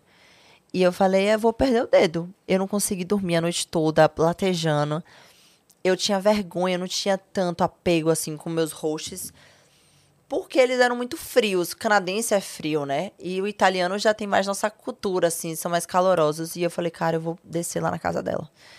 Aí eu desci de madrugada, falei, Bela, tô- mostrei o dedo, ela vamos pro hospital agora. Me levou pro hospital. Na primeira furada que o médico deu, o bufo, desmaiei. Desmaiei. Viu, viu, pai, por que que eu não posso ser médica? Entendeu? É isso. Entendeu? Frouxa. Desmaiei. E ela cuidou de mim, assim, muito. Enfim, foi uma coisa que me Você queria marcou. alguém que desse beijinho no seu dedo. É, falasse, vai sarar, aqui vai sarar. E minha mãe, ó, pro meu lado, o tempo todo colada, cada dedo. Enfim, aí é, foi uma, foi uma situação que aconteceu comigo que eu lembro muito dela, assim. E aí, pronto, aí voltei do intercâmbio. Passaram-se alguns anos e eu tinha um sonho de levar os meus pais lá. No Canadá. E eu, eu acompanho muito essa questão da, da astrologia, né? E eu pergunto sempre ao meu astrólogo onde que eu tenho que passar o aniversário do ano. Ele falou, por incrível que pareça, esse ano você precisa passar no Canadá. em Vancouver, seu aniversário. Falei, Bora. esse ano que eu vou levar meus pais. Porque todo mundo que faz intercâmbio pode passar 30 anos. A pessoa vai contar a história do intercâmbio e vai falar como era e vai querer que as pessoas Nó- vivam, o que ela isso, viveu. É. isso. E eu consegui levar meus pais lá. Eles foram na casa de Bela, conheceram meus hosts, conheceram minha Mentira! escola, conheceram tudo. Entraram no ônibus. Foi antes da pandemia, foi 2019. É, 2019. Acho que foi 2019. Ou foi 2018 ou foi 2019. Foi muito especial. Muito especial. Porque eles. eh, foi- não foi fácil me manter no Canadá. Quando eu voltei, a gente já tava com essa crise financeira assolada lá em casa. Porque muito disso aconteceu porque eles me mantiveram lá. Não é barato. E eu me sentia no dever, assim, de proporcionar isso pra eles também, sabe? E graças a Deus, obviamente, minha vida prosperou muito é, com meu trabalho, com minha persistência, com meu foco. E eu consegui proporcionar isso e hoje muito, muito além do que eu imaginava, assim, pra ele, para eles, assim. Mas essa viagem foi muito especial, porque era diferente. Eu cheguei a falar assim: essa foi a escola que eu estudei. Eles entraram na escola, entraram na sala de aula. Gente, foi muito especial. E eu tenho vontade de fazer isso com o Léo, sabia? Falo, velho, a gente precisa ir pro Canadá. Eu preciso te levar no Canadá. É tipo Liz. repetitivo. Aí ele fala, vamos lá gravar um clipe. leva Vai botar. Liz pra estudar É, no Canadá. Vamos gravar um clipe gravar um clipe no Canadá. É. A Liz vai estudar intercâmbio no Canadá. Cara, eu acho que precisa ter muita coragem também pra você deixar seu filho viajar, sabe? Assim, um ano fora. Mas muda a pessoa, né? Muito. Muito. Pra mim mudou muito pra independência, melhor de independência e tudo mais. Tinha que fazer meu mercado, tinha que lavar minha roupa, tinha que tudo. Uhum. É, organizar meu quarto, forrar minha cama, limpar, tudo, fiz tudo. vira aí, é outro idioma. É isso aí. É. É Na isso aí. escola, imagina as aulas. Mas assim, é tudo muito fácil também. Por exemplo, maconha era uma coisa. Não sei se pode falar, mas era tipo. Não pode. Era tipo, sentavam do meu lado na sala de aula, assim, e embolava maconha na sala. E eu ficava assim, mas.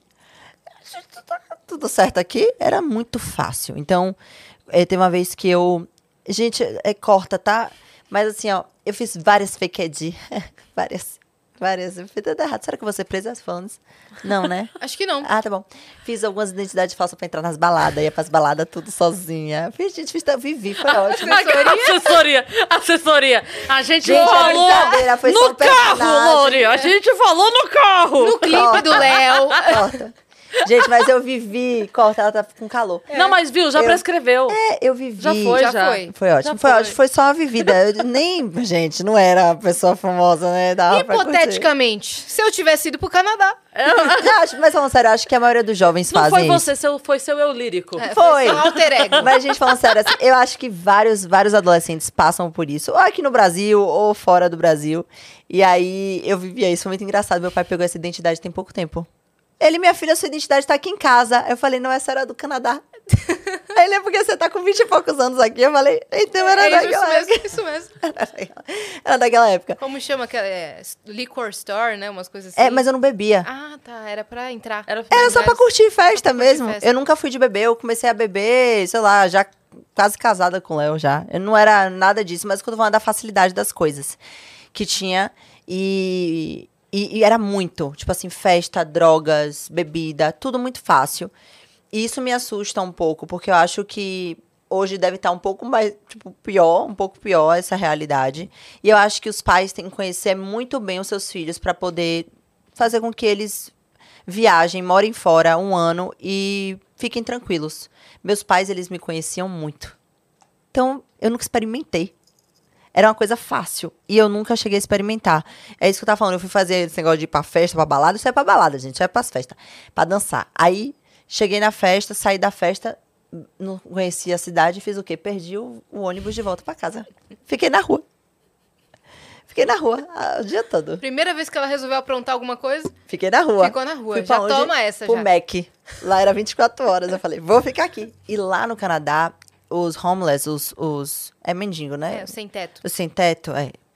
É, eles eles têm um- uma eles dão tipo assim jornal pra eles eles dão cobertores e eles dão e o McDonald's dá tipo café então eles entravam na, na, na- no Mac assim a gente estava sentada e aí um desses entrou e sentou do meu lado eu nunca esqueço isso tá gente aí ele foi me ofereceu cocaína você quer e eu fiz assim e eu fiquei tipo meio que uh, gelada, assim. Eu tava com uma amiga minha, brasileira também. Eu não sabia se eu corria, eu não sabia se ele. Porque a, a relação que a gente tem aqui com o Brasil, que é muito mais perigoso, eu não sabia se ele ia, tipo, fazer alguma coisa comigo. E eu fiquei meio que em choque. Eu não, não tenho que obrigada, eu não quero. Aí ele, ok. Aí levantou, foi lá fazer os negócios dele na rua. Mas a facilidade, porque eu poderia chegar e falar assim: quero sim experimentar. Eu tenho 16 anos, eu quero experimentar. Eu tinha 16, eu era 17 anos na época. Então, graças a Deus, eu- meu- meus pais me educaram de uma maneira que eu não caí né, nisso de experimentar lá. Qualquer dessas coisas sem os meus pais por perto, mas era muito fácil. Foi- Era muito tranquilo de Você vivendo essa conseguir. experiência, você sabe como que é a Total. facilidade, então. Total. E aí eu falo assim, cara, eu quero muito poder proporcionar isso pra minha filha, mas eu preciso também entender se ela é um adolescente mais rebelde, de que vai ser, ah, vou fazer tudo mesmo. A Lori, mamãe vai junto. É, eu- Vai ficar na entendeu? casa da Bela. É, tipo isso. Mas eu, eu acho que é uma experiência válida. Assim, eu amadureci muito, eu cresci muito, eu criei uma independência muito grande lá no Canadá. Eu aprendi o inglês, que isso nem conta, mas conheci muitas pessoas, conheci cultura. Enfim, você tem N coisas pra, pra aprender. Inclusive, o produtor de Léo, ele tem uma filha. E a gente tava conversando sobre isso. Ele falou assim, quero muito levar, mandar minha filha pro, pro Canadá. Eu falei, você confia nela? Você acredita nela? Vocês têm uma troca, vocês têm um diálogo, você tem uma relação. lá?" Ele demais. Eu falei, então mande. Eu acho que é, esse é o ponto básico, base de tudo, entendeu? Pra você poder confiar em mandar um filho pra fora do país. E você dançava lá? É isso, lá, eu, lá tinha aula de dança na escola, dentro da escola. E eu fazia aula de dança e tinha as aulas fora. Aí eu comecei a fazer, fiz, minha, fiz aula de jazz, fiz aula de hip hop lá, mas era aula, aula assim, tipo, mais de hobby, não era pra eu aprender, assim, aquele negócio de tipo, começar a ir crescendo dentro da escola. Era mais tipo assim, ah, eu vou desestressar aqui, vou dançar. Obviamente você aprende, né? Cada aula você tá aprendendo uma coisa, mas não era algo profissional, vamos dizer assim. Era algo mais de, de. Uhum. hobby, é, de coreografia mesmo. Mas foi muito especial meu momento no Canadá. Bom, fechamos então a parte Canadá. Canadá. Vamos à parte de como conhecer o Léo. Qual foi, assim, a primeira, o primeiro flerte? O approach. É, o Então, approach. eu tava trabalhando como produtora, e aí fui produzir um clipe dele. Eu já era muito fã do trabalho do Léo, ele trabalhava no Parangolé. Então eu sempre acompanhava em show, ia pra show. Gente, eu, eu sempre amei pra show, sempre amei pra festa. Como eu falei, eu não bebia, porque eu gostava de ir pra festa dançar, entendeu? Não era nem pra ficar com ninguém, eu gostava de dançar. E sempre, sempre foi assim, desde muito novinha. Meu pai me acompanhava nas festas. Ele sempre me levava pra carnaval, sempre. Minhas amigas também, sempre gostei. E aí eu sempre acompanhava Léo nesse sentido de festa. Eu nunca fui fã de acompanhar a vida, de pôster na parede. Não, mas eu gostava de. Ah, vai ter show do Parangolé, bora, vamos. Era tipo isso. E fui produzir um clipe dele, mas eu sempre fui muito de respeitar, porque eu sempre tive contato com o Xande, com Carla, com Sheila, sempre tive contato com artistas que naquela época estavam, tipo assim. Eram o momento, né, deles. Então, pra mim, eram pessoas normais. Eu enxergava os artistas como pessoas normais. Então, eu não me vislumbrava do tipo, ah, vou tirar foto, meu Deus do céu. E eu acho que isso foi muito positivo pra construção da minha carreira também. Porque eu acho que quando você entende e vê aquela pessoa de igual pra igual, sem bajular, sem acho que a pessoa, eu, pelo menos eu me sinto mais confortável de me abrir, de criar uma relação, de ter uma troca, entendeu? Obviamente que existe uma admiração se você quiser pedir uma foto, não tem problema nenhum, mas o meu era profissional mesmo. Então eu trabalhava com o Léo, como eu gravava, trabalhava em outros clipes de outros artistas, de igual, precisa de alguma coisa, tá tudo certo. Isso não quer dizer que eu não admirava, mas ali eu tava no meu trabalho Normal. E, e normal. E eu fui gravar o clipe de Léo, e aí eu, eu entrei no camarim e falei, oi, Lori, me apresentei. Eu falei, tá precisando de alguma coisa? Ele, não, tudo certo. O Sandro, que é o assessor dele até hoje também. Ele, não, sou assessor dele, se ele precisar de alguma coisa, eu te comunico. Eu falei, pronto, tudo bem, tá comida aqui, já tinha organizado o camarim dele e tal. Pronto, gravamos, e eu percebi que ele ficava me olhando o tempo todo. Mas eu falei, sei lá, né? Enfim, vou fingir que eu não tô vendo e vou pra casa. E fui pra casa, aí no meio do caminho me ligam. Aí eu, alô, ele, oi, Laura, aqui é Léo Santana. Aí eu, lascou, né, minha gente? Vai acontecer alguma coisa. Eu falei, oi, Esqueceu Léo. alguma coisa. É, eu falei, esqueceu. Eu não lembro o que eu falei na época, mas tipo assim, você esqueceu alguma coisa, precisando de alguma coisa? Ele, não, então eu queria saber se você aceita sair pra jantar comigo. Aí, ô, Léo, eu namoro. Tudo bom? Eu namorava já. Eu namorei com essa pessoa durante quatro anos, mas eu tava, tipo assim, no início do meu namoro. E durante quatro anos, Léo tava na transição de saída do Parangolé, entrando pra carreira solo.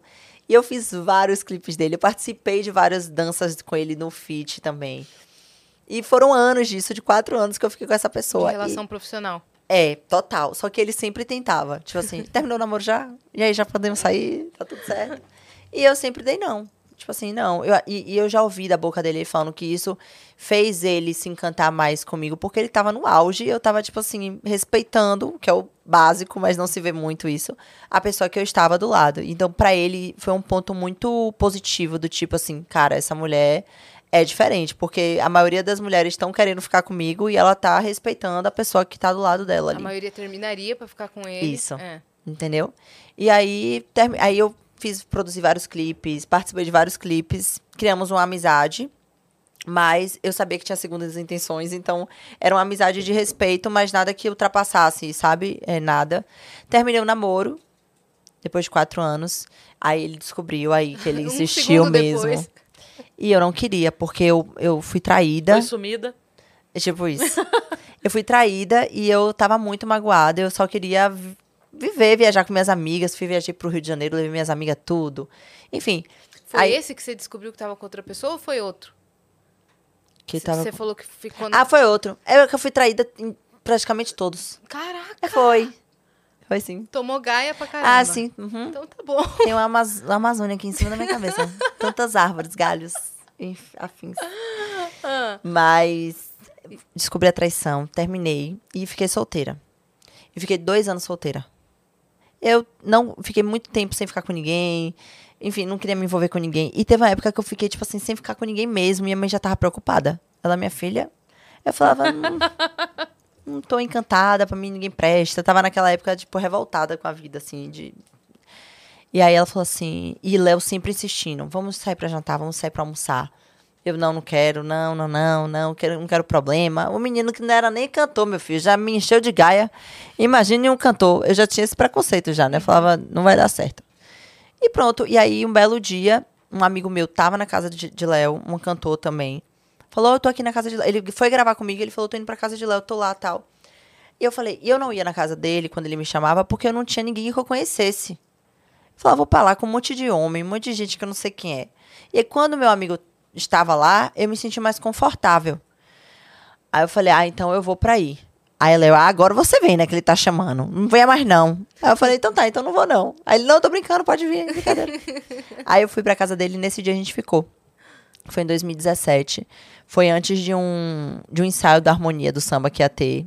Aí eu falei, ah, vou aí, passo, faço esquenta, um esquentezinho e depois eu vou pra lá. Aí eu foi 2017, 2018 que eu comecei a, comecei a beber. Mas bem raro. Até hoje é raro minha bebida. Mas, enfim, aí foi quando a gente começou a ficar. Desse dia que a gente começou a ficar, E ficamos. você já começou a gostar? Cara, eu demorei pra, pra gostar dele, Pra assim. apaixonar. Pra apaixonar. É, gostar não, de apaixonar. Ele, ele se apaixonou mais fácil. Tanto que, tipo assim, pra ele a gente já tinha começado a namorar, já tinha exposto o namoro e tal. E eu que tava segurando a onda. apaixonado, É. Isso. E aí eu que segurava a onda. Eu falava, não, agora não, agora não, agora não. Aí ele, aí ele vamos sair pra jantar? Eu falei, Léo, se a gente sair pra jantar, vai todo mundo saber. Ele, é, por mim, vai todo mundo saber. Aí daqui a pouco ele, ah, vamos sair pro cinema, Léo, se a gente for pro cinema, vai todo mundo saber. Ah, mas pra mim. Então, pra ele, tipo assim, já, Já tava, era. já, já era. E eu que tava segurando a onda da, de- dessa situação do namoro, aí depois de um Você mês. tinha medo é, disso não vingar e as pessoas falarem? Não. Ou o que, o que, que era o seu receio? Era a relação mesmo. Porque eu fui muito traída a minha vida inteira. Todos os meus outros relacionamentos. Eu namorei cinco anos. Eu fui traída com minhas melhores amigas da época. Que não eram amigas. Meu Deus. É, depois eu ingressei nesse namoro de. Antes desse, teve o do Canadá que eu fui traída. Depois eu ingressei nesse namoro de quatro anos que eu fui muito traída. Aí eu traumatizei. Eu falei, cara, eu vou ficar me relacionando, me relacionando, sou super fiel, sabe? Tô ali com a pessoa e aí vou ficar recebendo. Eu ficava frustrada, decepcionada, enfim. E eu não queria me relacionar. Eu acho que era um medo de se relacionar mesmo. Não era porque era ele. Potencializava porque ele estava no auge da carreira. Obviamente, com muitas mulheres atrás, era muito mais fácil para ele. E eu não queria ficar me estressando com isso, entendeu? E eu acho que essa dificuldade foi algo que chamou a atenção dele, mas não era uma dificuldade que eu estava querendo causar para ele me desejar. Entende? Não era um jogo. Era algo que eu realmente não, não é queria. E aí, enfim, a gente foi ficando, a gente tinha que ficar muito tempo juntos em casa, porque a gente não podia sair. Então, isso a- ajudou muito também a eu conhecer ele mais, a começar a gostar dele de fato, porque não era algo que a gente se via num jantar ou então ia para um cinema, era algo que, tipo assim, vamos ter que ficar em casa. Vamos ter que ficar aqui, ver um filme juntos. Então, eram momentos de, sei lá, de descontração entre a gente mesmo. Isso foi muito bom pra gente se conhecer mais rápido, vamos dizer assim. Perfeito. Eu ia perguntar alguma coisa disso, me sumiu Sobre o agora. relacionamento? É. Ué, foi relacionamento, minha filha, de Léo. Ah, foi... eu lembrei. Você falou que, tipo, potencializava pelo fato dele ser conhecido e ter muita gente em cima e tal. Você viveu muitas situações desrespeitosas? De outras mulheres, assim, na tua frente fazerem alguma coisa? Acho que que eu lembre, lembre, não. Algumas mais por agora. Você Mas disse por causa da música? não. É, vamos lá. No namoro, as pessoas, eu sempre fui uma pessoa que as pessoas gostavam, sempre gostaram muito de mim. Tipo, muitas mulheres gostam de mim. Então isso já me ajuda. É, a não ter esse desrespeito, vamos dizer assim. Então, eu vou para um camarim com o Léo, as mulheres, Lore, posso tirar uma foto com ele? Sempre me perguntam, sabe? Agora é totalmente diferente. É tipo, cadê a Liz? A gente ama a Liz. É outra, é, é outra, é outra E Léo, situação. meninos? É, mas antes... O show era meu? O É. show era meu? Alguém lembra disso? Mas antes, quando era eu e ele, tinha muito isso das mulheres. é, o assédio sempre existiu. Nunca foi algo que me incomodou real, assim.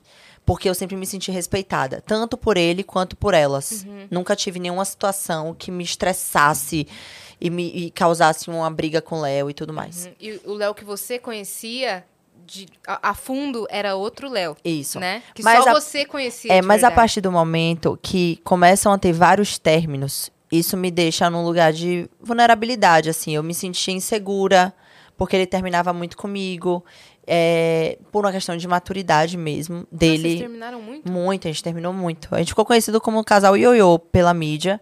E isso foi algo que, tipo assim, me, me deixou muito ruim psicologicamente naquela época, porque eu não sabia o porquê.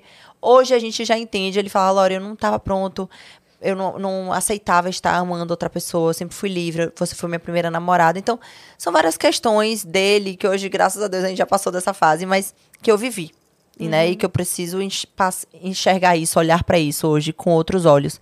Mas que na época foi de muita dor, foi de muito aprendizado para mim.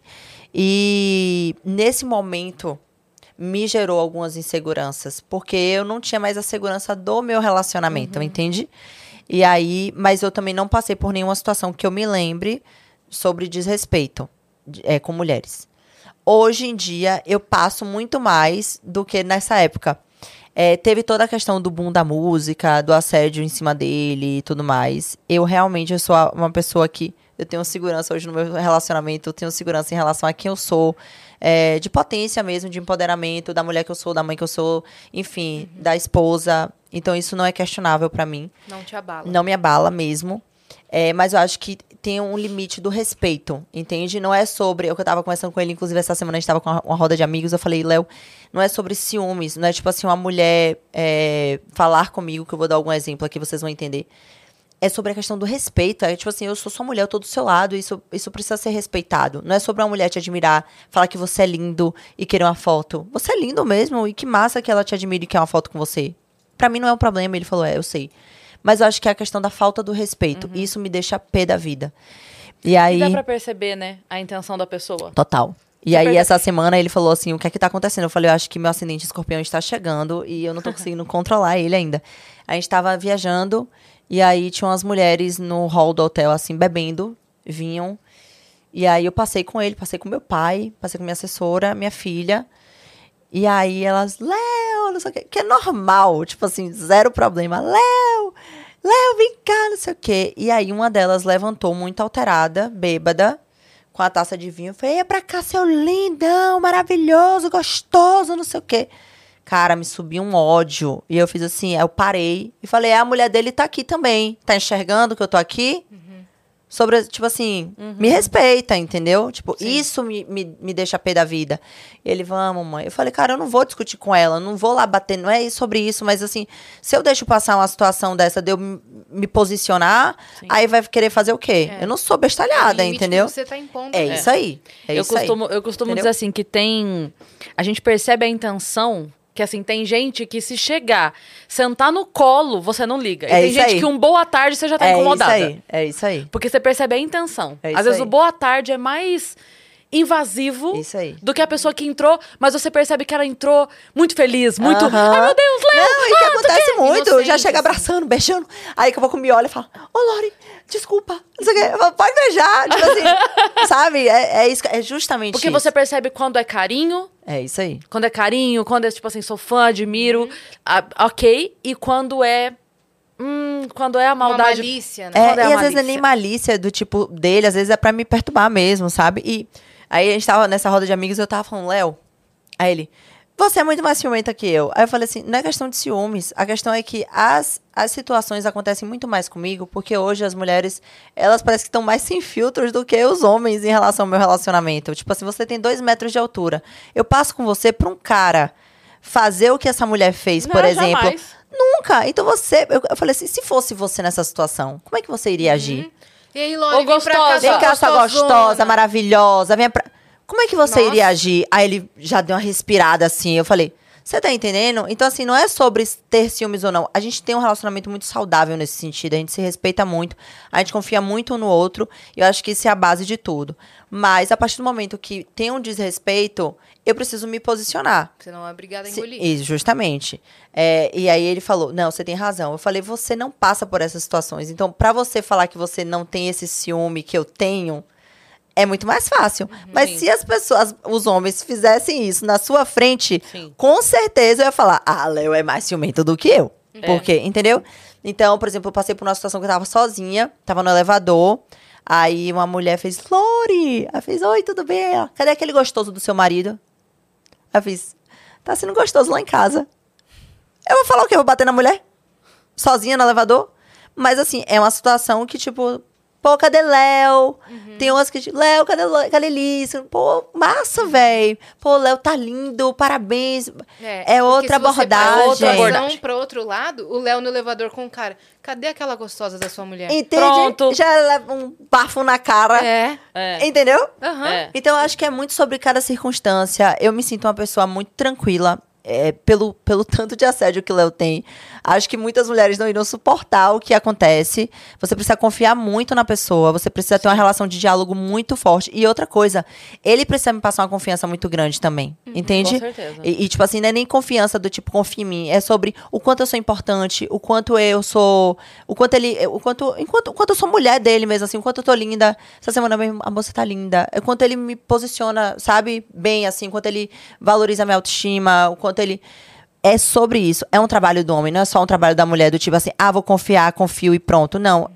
Isso é, é ambas as partes, né? Então, ele me coloca num- numa posição de tipo, você é especial, você é a mãe da minha filha, você é minha mulher, eu te amo, é, você tá linda, é, eu cuido de você, eu, eu faço por você, eu cuido da nossa família. É sobre isso. Você cria uma segurança. Não é sobre o cara estar te falando onde está, com quem está. Não é sobre isso. Isso Não é, um plus. é. Não é dar satisfação. É sobre você se sentir segura dentro da relação, nesse quesito, entende? Enfim, então, minha relação com o Léo, a gente evoluiu muito, a gente passou por muitos altos e baixos. Isso foi muito exposto na mídia, mas eu acho que muitas pessoas fora a mídia passam por isso também. É uma coisa muito real, muito normal. Eu tinha outros relacionamentos antes de ser famosa. E eu passava por isso também, por vários términos, várias voltas e. E era normal, eu tô conhecendo uma pessoa, eu não nasci com ela. São, e assim, eu e Léo, a gente vem de criações e mundos diferentes também, né? Então, realidades diferentes. E que isso também conta na hora da gente se conhecer, na hora da gente, enfim, crescer enquanto família, na hora da gente criar a nossa filha. Então, a gente tá se conhecendo até hoje, né? Pra gente poder entender como é que a gente vai criar a Liz. Enfim. Mas eu, eu, eu sou muito orgulhosa, assim, do que a gente veio construindo e de onde a gente tá chegando enquanto família. E, cara, como é que foi pra vocês? Porque foi pra vocês dois essa conquista do música número um do carnaval, Sim. com Zona de Perigo. Como é que foi a reação? Já era uma música que vocês acreditavam pra caramba? Não. Como é que foi isso? Era zero. O Léo tinha lançado essa música em outubro. Como eu falei, ele é muito ansioso, ele escuta muita coisa, ele me mostra muitas músicas, sempre antes de lançar, sempre antes dele pegar aquela música pra gravar, ele, o que, é que você acha? Você gosta? Sempre. A gente tem essa troca. Mas a gente tem um, a gente tem um limite muito grande entre o trabalho de um e o trabalho de outro. Eu não me envolvo aonde eu não sou convidada. Ele tem uma equipe antes de mim, ele tem um trabalho antes de mim. E, por exemplo, a dança mesmo. Ele tem uma coreógrafa. Então, eu preciso respeitar o espaço dela, o espaço dele. Quando ela me pede opinião, quando ele me pede opinião, eu dou. Mas não é, ah, não gosto. Ah, tem que mudar. Zero. Não me meto. Léo também é muito tranquilo com o meu trabalho. Eu acho que isso é muito positivo. Eu acho que precisa existir. Essa música ele me apresentou em outubro, lançou ela em novembro, se eu não me engano. E acabou. Lançou. Não E fez trabalho nenhum. é, não fez trabalho nenhum. Foi deslizando Foi- bem? e, foi- e- e chegou aí, né? Deslizou tanto Deslizou tanto que chegou aí. que explodiu. Explodiu. Foi muito orgânico, tudo muito orgânico. Nenhum conteúdo foi pensado. Deu pra ver. Inclusive, é isso, né? Eu Vou parecer que eu sou uma pinguça saindo daqui. Hoje eu só faço coisa errada. É, gente. Mas, eu, o vídeo que a gente postou juntos dançando explodiu. A gente tava no after lá em casa, bêbados. Vamos gravar? Vamos. Eu piso no pé dele. Ele tá de short molhado que ele tinha se jogado na piscina pra ver se a cachaça passava. eu falei, Léo, a gente vai postar esse vídeo, tá parecendo que a gente tá bêbado. Ele, ah, mãe, posta mesmo. As pessoas gostam disso. Todo mundo faz isso em casa. Realidade. Posta aí. E eu acho que foi isso que aconteceu. As pessoas se identificaram do tipo assim, ah, eles estão em casa, descalços, de, sabe, de manhã cedo. Quantas pessoas não ficam até de manhã bebendo e tal? E, eu acho que foi isso. As pessoas não foi algo super produzido, com luz, maquiagem e etc e tal. Foi tipo a gente se curtindo, vivendo nosso momento. Vamos gravar, vamos, vamos postar, vamos. E aí foi viralizando, viralizando, viralizando. Obviamente que ele ter dançado sem camisa viralizou mais ainda a música, e aí to- virou meme, as pessoas. Notícia. Notícia e Sim. tudo. Eu acho Eu que era pra acontecer porque teve mesmo. uma sequência, mas assim, muita, muito, Muita muito casal gente, fez. velho. Que era a mulher, tipo assim, expectativa e realidade. Realidade. Nossa, esse teve. Os caras mas assim, magricelo, assim, desengonçado. isso teve muito, cara. A mulher fazia, tipo assim, às vezes ela sonhando, aí acordava o Era. marido fazendo. Cara, foram É muitas. muito eu fiz engraçado. uma carta aberta, só que eu acho que eu interpretei tanto que as pessoas acharam que eu tava falando sério, que eu fiquei Foi muito engraçada puta. essa carta. Cara, zero. Zero. Foi tipo assim, eu falei, vou entrar na onda. Aham. Só que é isso, é muito normal as pessoas acharem que a gente tem essa essa discrepância dentro de casa, do tipo, eu não gostar, eu me incomodo. Gente, eu tenho tanta coisa pra fazer, eu tenho uma filha pra criar, eu tenho uma casa pra cuidar, um marido, Uhum. um trabalho pra dar conta. Eu pra me olhar também, cuidar de mim, que E eu vou ficar vocês conheceram, a, sua- a vida dele já era já assim. era assim, e eu vou ficar, tipo assim, gastando minha energia pra brigar com meu marido, porque as pessoas estão eh, olhando pra gente, eu ia viver no inferno, porque eu preciso ter paz. E não é só sobre essa música, Léo, ele é assediado o tempo inteiro, entendeu? Como eu também sou muito assediada, mas assim, faz parte do nosso trabalho, nós somos pessoas públicas, é, é que eu tava falando, eu acho que quando você tem segurança no relacionamento e você se sente bem, você tá em paz, eu, eu levava realmente na brincadeira. E aí eu fui fazer essa carta aberta. Meu Deus do céu, Lorena tá falando sério. Liga pra Lorena, vê se ela tá bem. Ela tá muito mal, ela tá muito. Eu falei, gente, é Lorena, brincadeira. não ligue pra isso. Era. É. Era. Mas enfim, foi muito, foi muito especial, como eu falei, o carnaval da gente. é, vai ser realmente algo inesquecível nas nossas vidas. E Léo lutou muito por isso durante muitos anos, né? Obviamente, ele é um cantor que tem muitos sucessos, mas é muito legal você retornar de uma pandemia onde foi tão sofrido para tantas pessoas, né, para o mundo inteiro, é, e trazer a música do carnaval, levar alegria para tantas pessoas, porque foi um momento de descon- de descontração no Brasil inteiro. Muitas pessoas se divertiram, não só ouvindo a música e dançando, mas com esses memes, memes. com as pessoas replicando. Então, foi, foi muito especial, foi um momento muito especial pra gente. Demais. Cara, eu queria saber outra coisa. Quando foi que a publicidade nas suas redes sociais virou uma vertente muito forte? Foi durante a pandemia? Foi. Foi, antes? É, você tem uma equipe hoje em dia que vocês pensam juntos na proposta daquela campanha? Porque eu gosto muito das suas publis. Ai, obrigada. Então, eu sou uma pessoa muito centralizadora. É até legal a gente falar sobre isso, porque eu não falo muito sobre negócio. E muitas pessoas me perguntam como é que eu administro, né? Eu tenho uma equipe muito grande. Sério, eu acho que direta e indiretamente, trabalhando comigo, devem ter umas 50 pessoas. Meu Deus. É. É muito grande nossa equipe. Eu tenho da assessoria de imprensa, meu empresário, parte comercial, é, parte pessoal, que querendo ou não, é de trabalho, porque como nós somos nossa marca, né? Nós, então, e eu Você gosto. precisa estar bem para você representar a sua própria empresa. Isso aí. Então, eu gosto de estar por dentro de tudo. Eu participo de todos os grupos. Eu fecho meu financeiro. É, meu pai cuida do meu financeiro. Meu pai, eu poderia falar, pai, faz aí. Não é sobre não confiar, é sobre querer entender onde está sendo investido, como está sendo investido, quanto eu tenho na conta, quanto eu posso tirar para fazer uma aplicação ou investir num novo projeto, conversar com ele. Hoje eu tenho outras pessoas também. Eu tenho uma, é, é, uma consultora de, de financeira que trabalha só pensando em investimento, onde a gente vai fazer acontecer. E fora isso, toda uma equipe de planejamento. Então, a publicidade, eu sempre fui muito bem vista assim pelas marcas, desde quando eu surgi no, de fato no Domingão. É, trabalhava com marcas menores, obviamente, a gente veio construindo essa imagem. Hoje, graças a Deus, eu trabalho com marcas gigantescas, mas é realmente uma construção de imagem. Eu acho que é uma questão de também você construir uma imagem sem arranhão, sem cancelamento, e é sobre como você agrega isso. Porque não é só sobre você ser bonita ou legal. ou- É tipo assim, como é que você agrega? Como é que a marca te enxerga? O que é que você pode passar para o seu público? Porque elas confiam em mim em algum quesito. Para estar associando. Como você insere aquela marca no seu dia a dia para que fique mais orgânico? de credibilidade, de verdade, a ve- né, passar a verdade pro público. Então, eu tenho uma relação muito verdadeira com o meu público. Ah, acho que é, é como se fosse uma amizade mesmo, assim, né? E elas, as pessoas acreditam e confiam no que eu tô falando. Então, isso pra mim é base.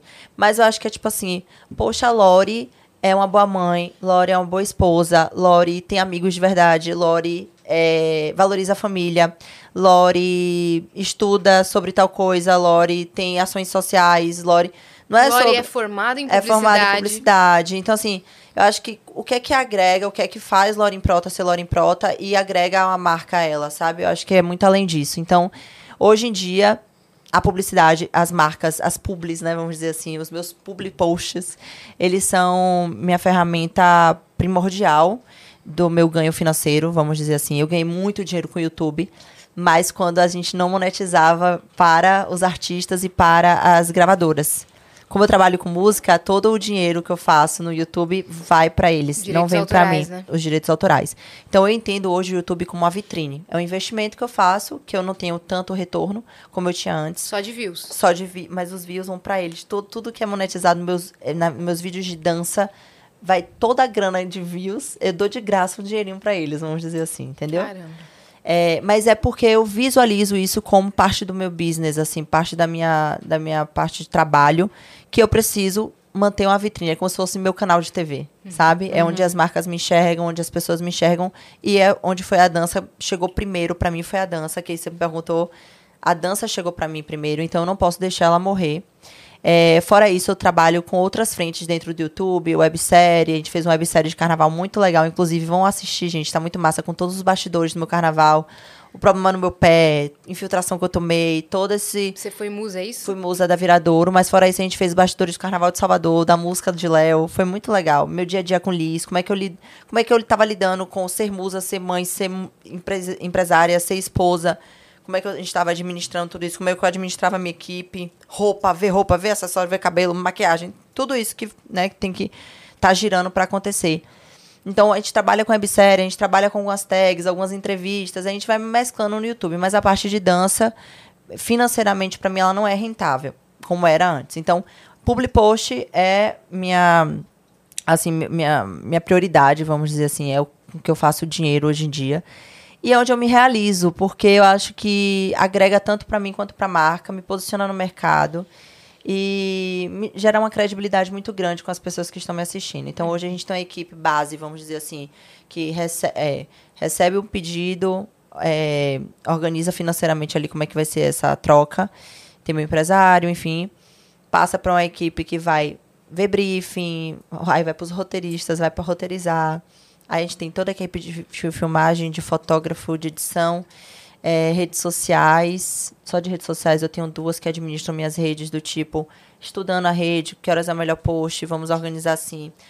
Toda a legenda, a Engajamento, gente, estratégia. engajamento, a gente pensa na legenda. Todo vídeo é aprovado por mim, ninguém aprova por mim, vídeo, foto. Eu faço as edições na maioria das vezes se eu não gosto de alguma coisa. É, meus vídeos de YouTube, toda a parte de ideia, como é que eu quero, aonde eu quero, todos os looks. Eu tenho dois stylists, é, que é o Thiago Cetra e a Aloise. Um fica comigo em Salvador, o outro fica aqui em São Paulo organizando. Tudo passa por mim. Não é tipo assim, você vai vestir isso aqui hoje. Não, eu preciso estar me sentindo bem, eu preciso estar entendendo como é que é o programa que eu tô indo, sabe? Como é que as meninas se vestem, a jeans, tá, é, Mais a gente despojado. faz, mais despojado. Então, assim, é, tudo é muito pensado, tudo é muito organizado e planejado. Eu sou uma pessoa do planejamento. Então, assim, eu preciso ter uma coisa planejada para eu me sentir bem e conseguir focar em fazer conteúdo. Né? Perfeito. Não dá pra eu me sentir insegura ou aí gera ansiedade. É como se eu tivesse perdido o controle. Eu não consigo ter essa sensação de perder o controle. Então, eu sou leonina, mas eu acho que eu tenho um pezinho em virgem e também. virgem também, né? Eu preciso muito desse planejamento. Se algo sai, já me desestabiliza. Não que eu vá cair, Sim. mas me deixa Te estressada. deixa estressada. É Exato. isso. Então, assim, a gente comanda a equipe. Eu, quer dizer, eu, eu comando uma equipe grande. É, eu tenho uma troca muito boa com o meu empresário também. A gente toca muito, assim. E de o que é que você acha, como é que vai ser, pra você tá legal. Mas eu acho que é assim, uma base de. Só em Melina, não sei quantas pessoas no grupo. Quatro. Olha aí. Aí, Da assessoria, né? de- só de assessoria de imprensa. E aí tem parte do escritório. Hum. Aí tem a minha parte que trabalha comigo dia a dia. Fora balé, fora videomaker. Então, assim, cabeleireiro. É. fotógrafo. A Lore é mãe, a Lore é filha, É. a Lore é esposa. Então, são muitas pessoas pra gente poder organizar e lidar, enfim. E, Mas eu te digo que você já me ajudou muito, porque antes de vir a pandemia, minha principal fonte de renda. é- eu já tinha viralizado na internet com imitações, Sim. mas minha principal fonte de renda eu era DJ e cantora de eventos. Também perdeu tudo. Perdi É. tudo assim que veio. E aí eu fui agenciada nessa mesma época. Eu falei, gente, desespero total. Eu quero focar totalmente agora na internet. E comecei a fazer, só que nem, nem tinha um celular de boa qualidade e tudo mais. Fechei minha primeira campanha paga, porque até então eu só fazia permuta. Sim. Que foi uma campanha da Shopee de 2020, quando a Shopee tava vindo pro Brasil. Você lembra Eu dessa? fiz muito Shopee. Então, a gente tava na mesma campanha.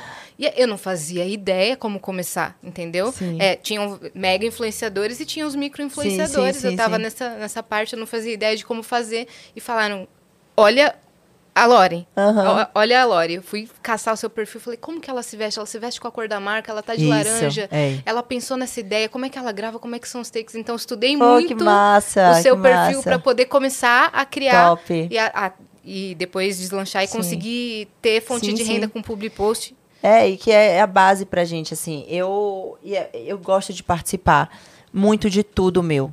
Porque, como você falou, a gente é a nossa vitrine. Eu sou Lauren Prota, independente. Sim. Independente do teu empresário muito bom, independente do tua equipe muito boa por trás, a cara tapa é minha. Com o nome é certeza. meu. E se der alguma merda, vai cair por cima de mim.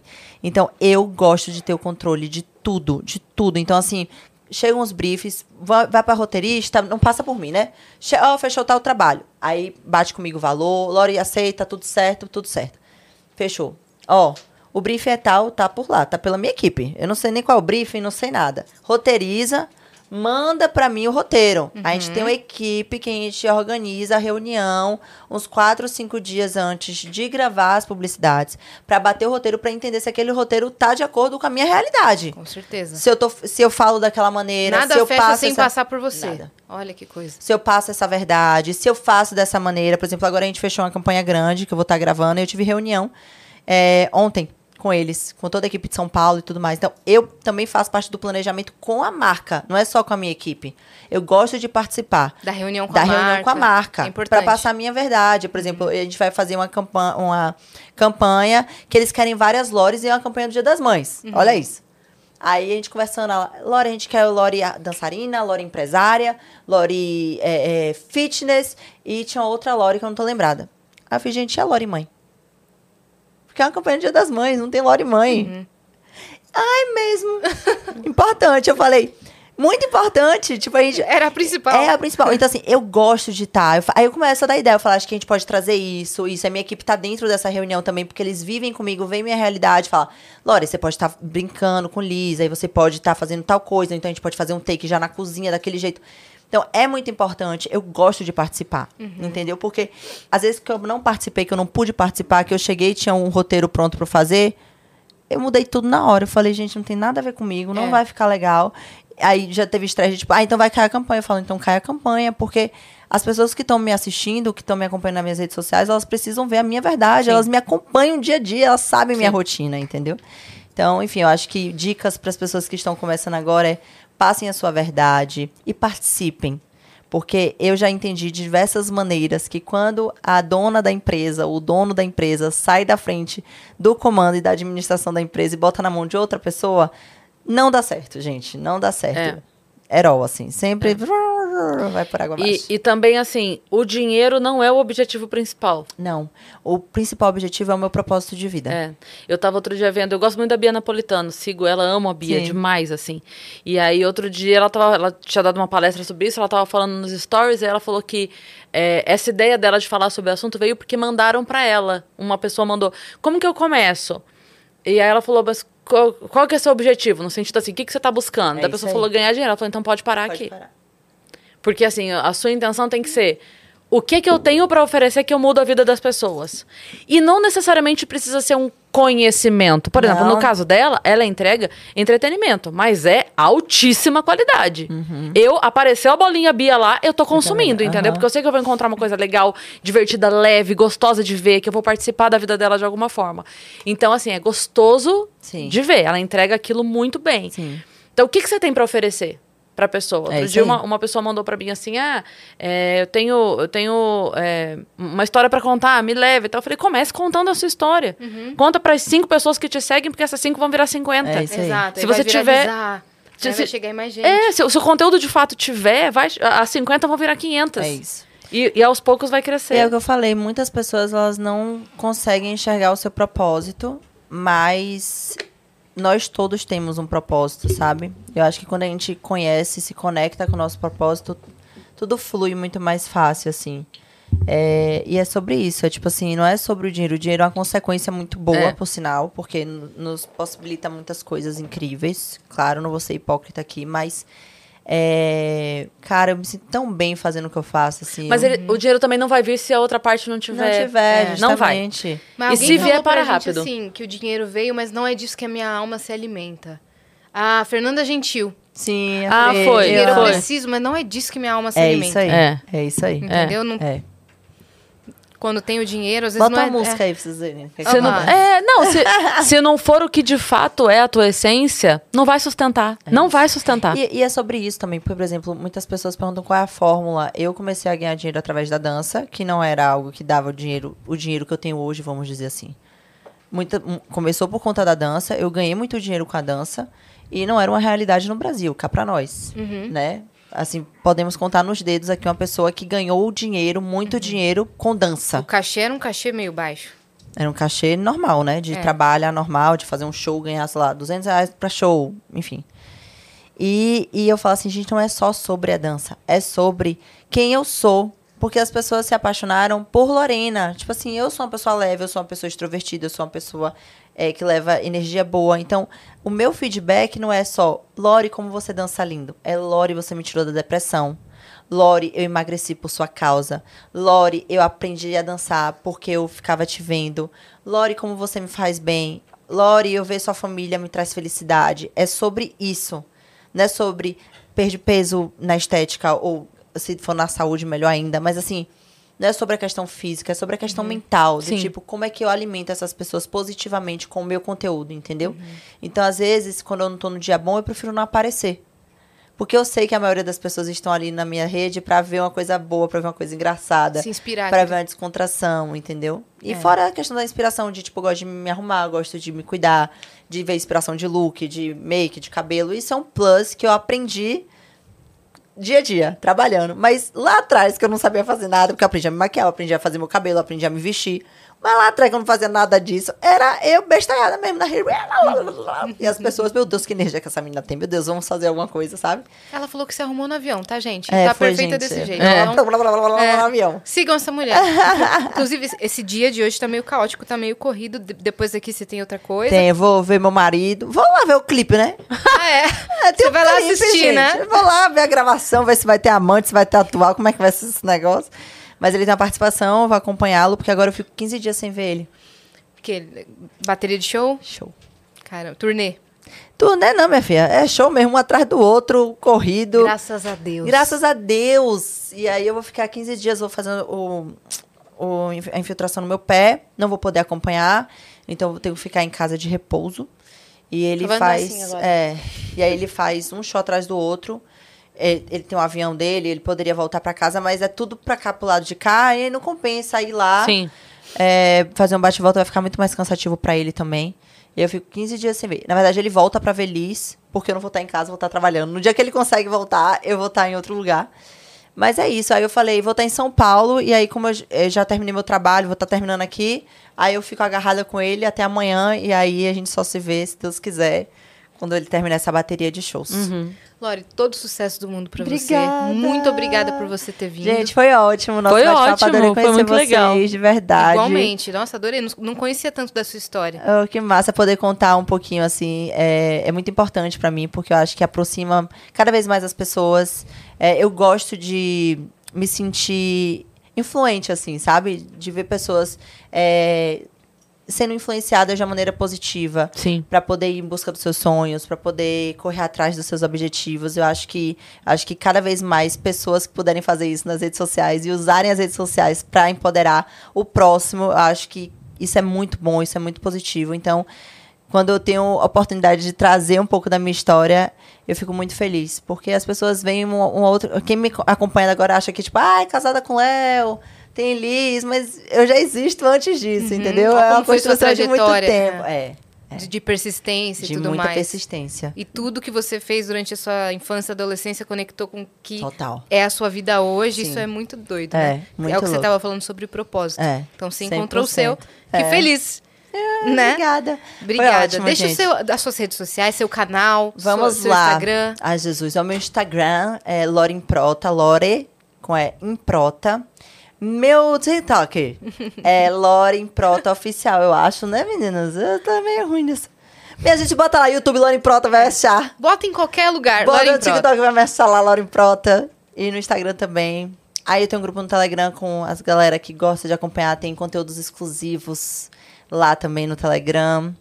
Eu acho que é isso. E lá no YouTube a gente novamente tá com essa websérie, que é no ritmo da Lore, é muito legal. Com todos os bastidores, vocês vão adorar. E toda semana tem coreografia nova pra vocês. É, aprendam bastante, dancem bastante. Espero que vocês gostem. Quem é novo aí não me conhece. Acho que vocês vão gostar dos. E tem minha filha bem linda também lá no meu Instagram. Todo dia dando bom dia pra vocês. Fofura. E é isso, você que ficou até aqui também, se inscreve aí no canal do Vênus, que a gente tá rumo agora a 2 milhões de inscritos. E segue a gente também nas nossas redes pessoais sensuais. Aham. Cris Paiva com dois S e Asiacine. Segue a gente lá. Um beijo. Até mais. Tchau! Tchau. Quer ganhar meio milhão de uma só vez e fazer um golaço? Com a Backup você pode. No primeiro sorteio, você concorre até 500 reais na hora. Se ganhou, já faz o Pix. No segundo, um prêmio no dia com celular, videogame, TV e muito mais. No terceiro, uma moto zero quilômetro no sabadão. E no quarto, Meio milhão de reais de uma só vez. no Dia das Mães. Já são quase um milhão de ganhadores por todo o Brasil. E aí, pronto pra mudar de vida?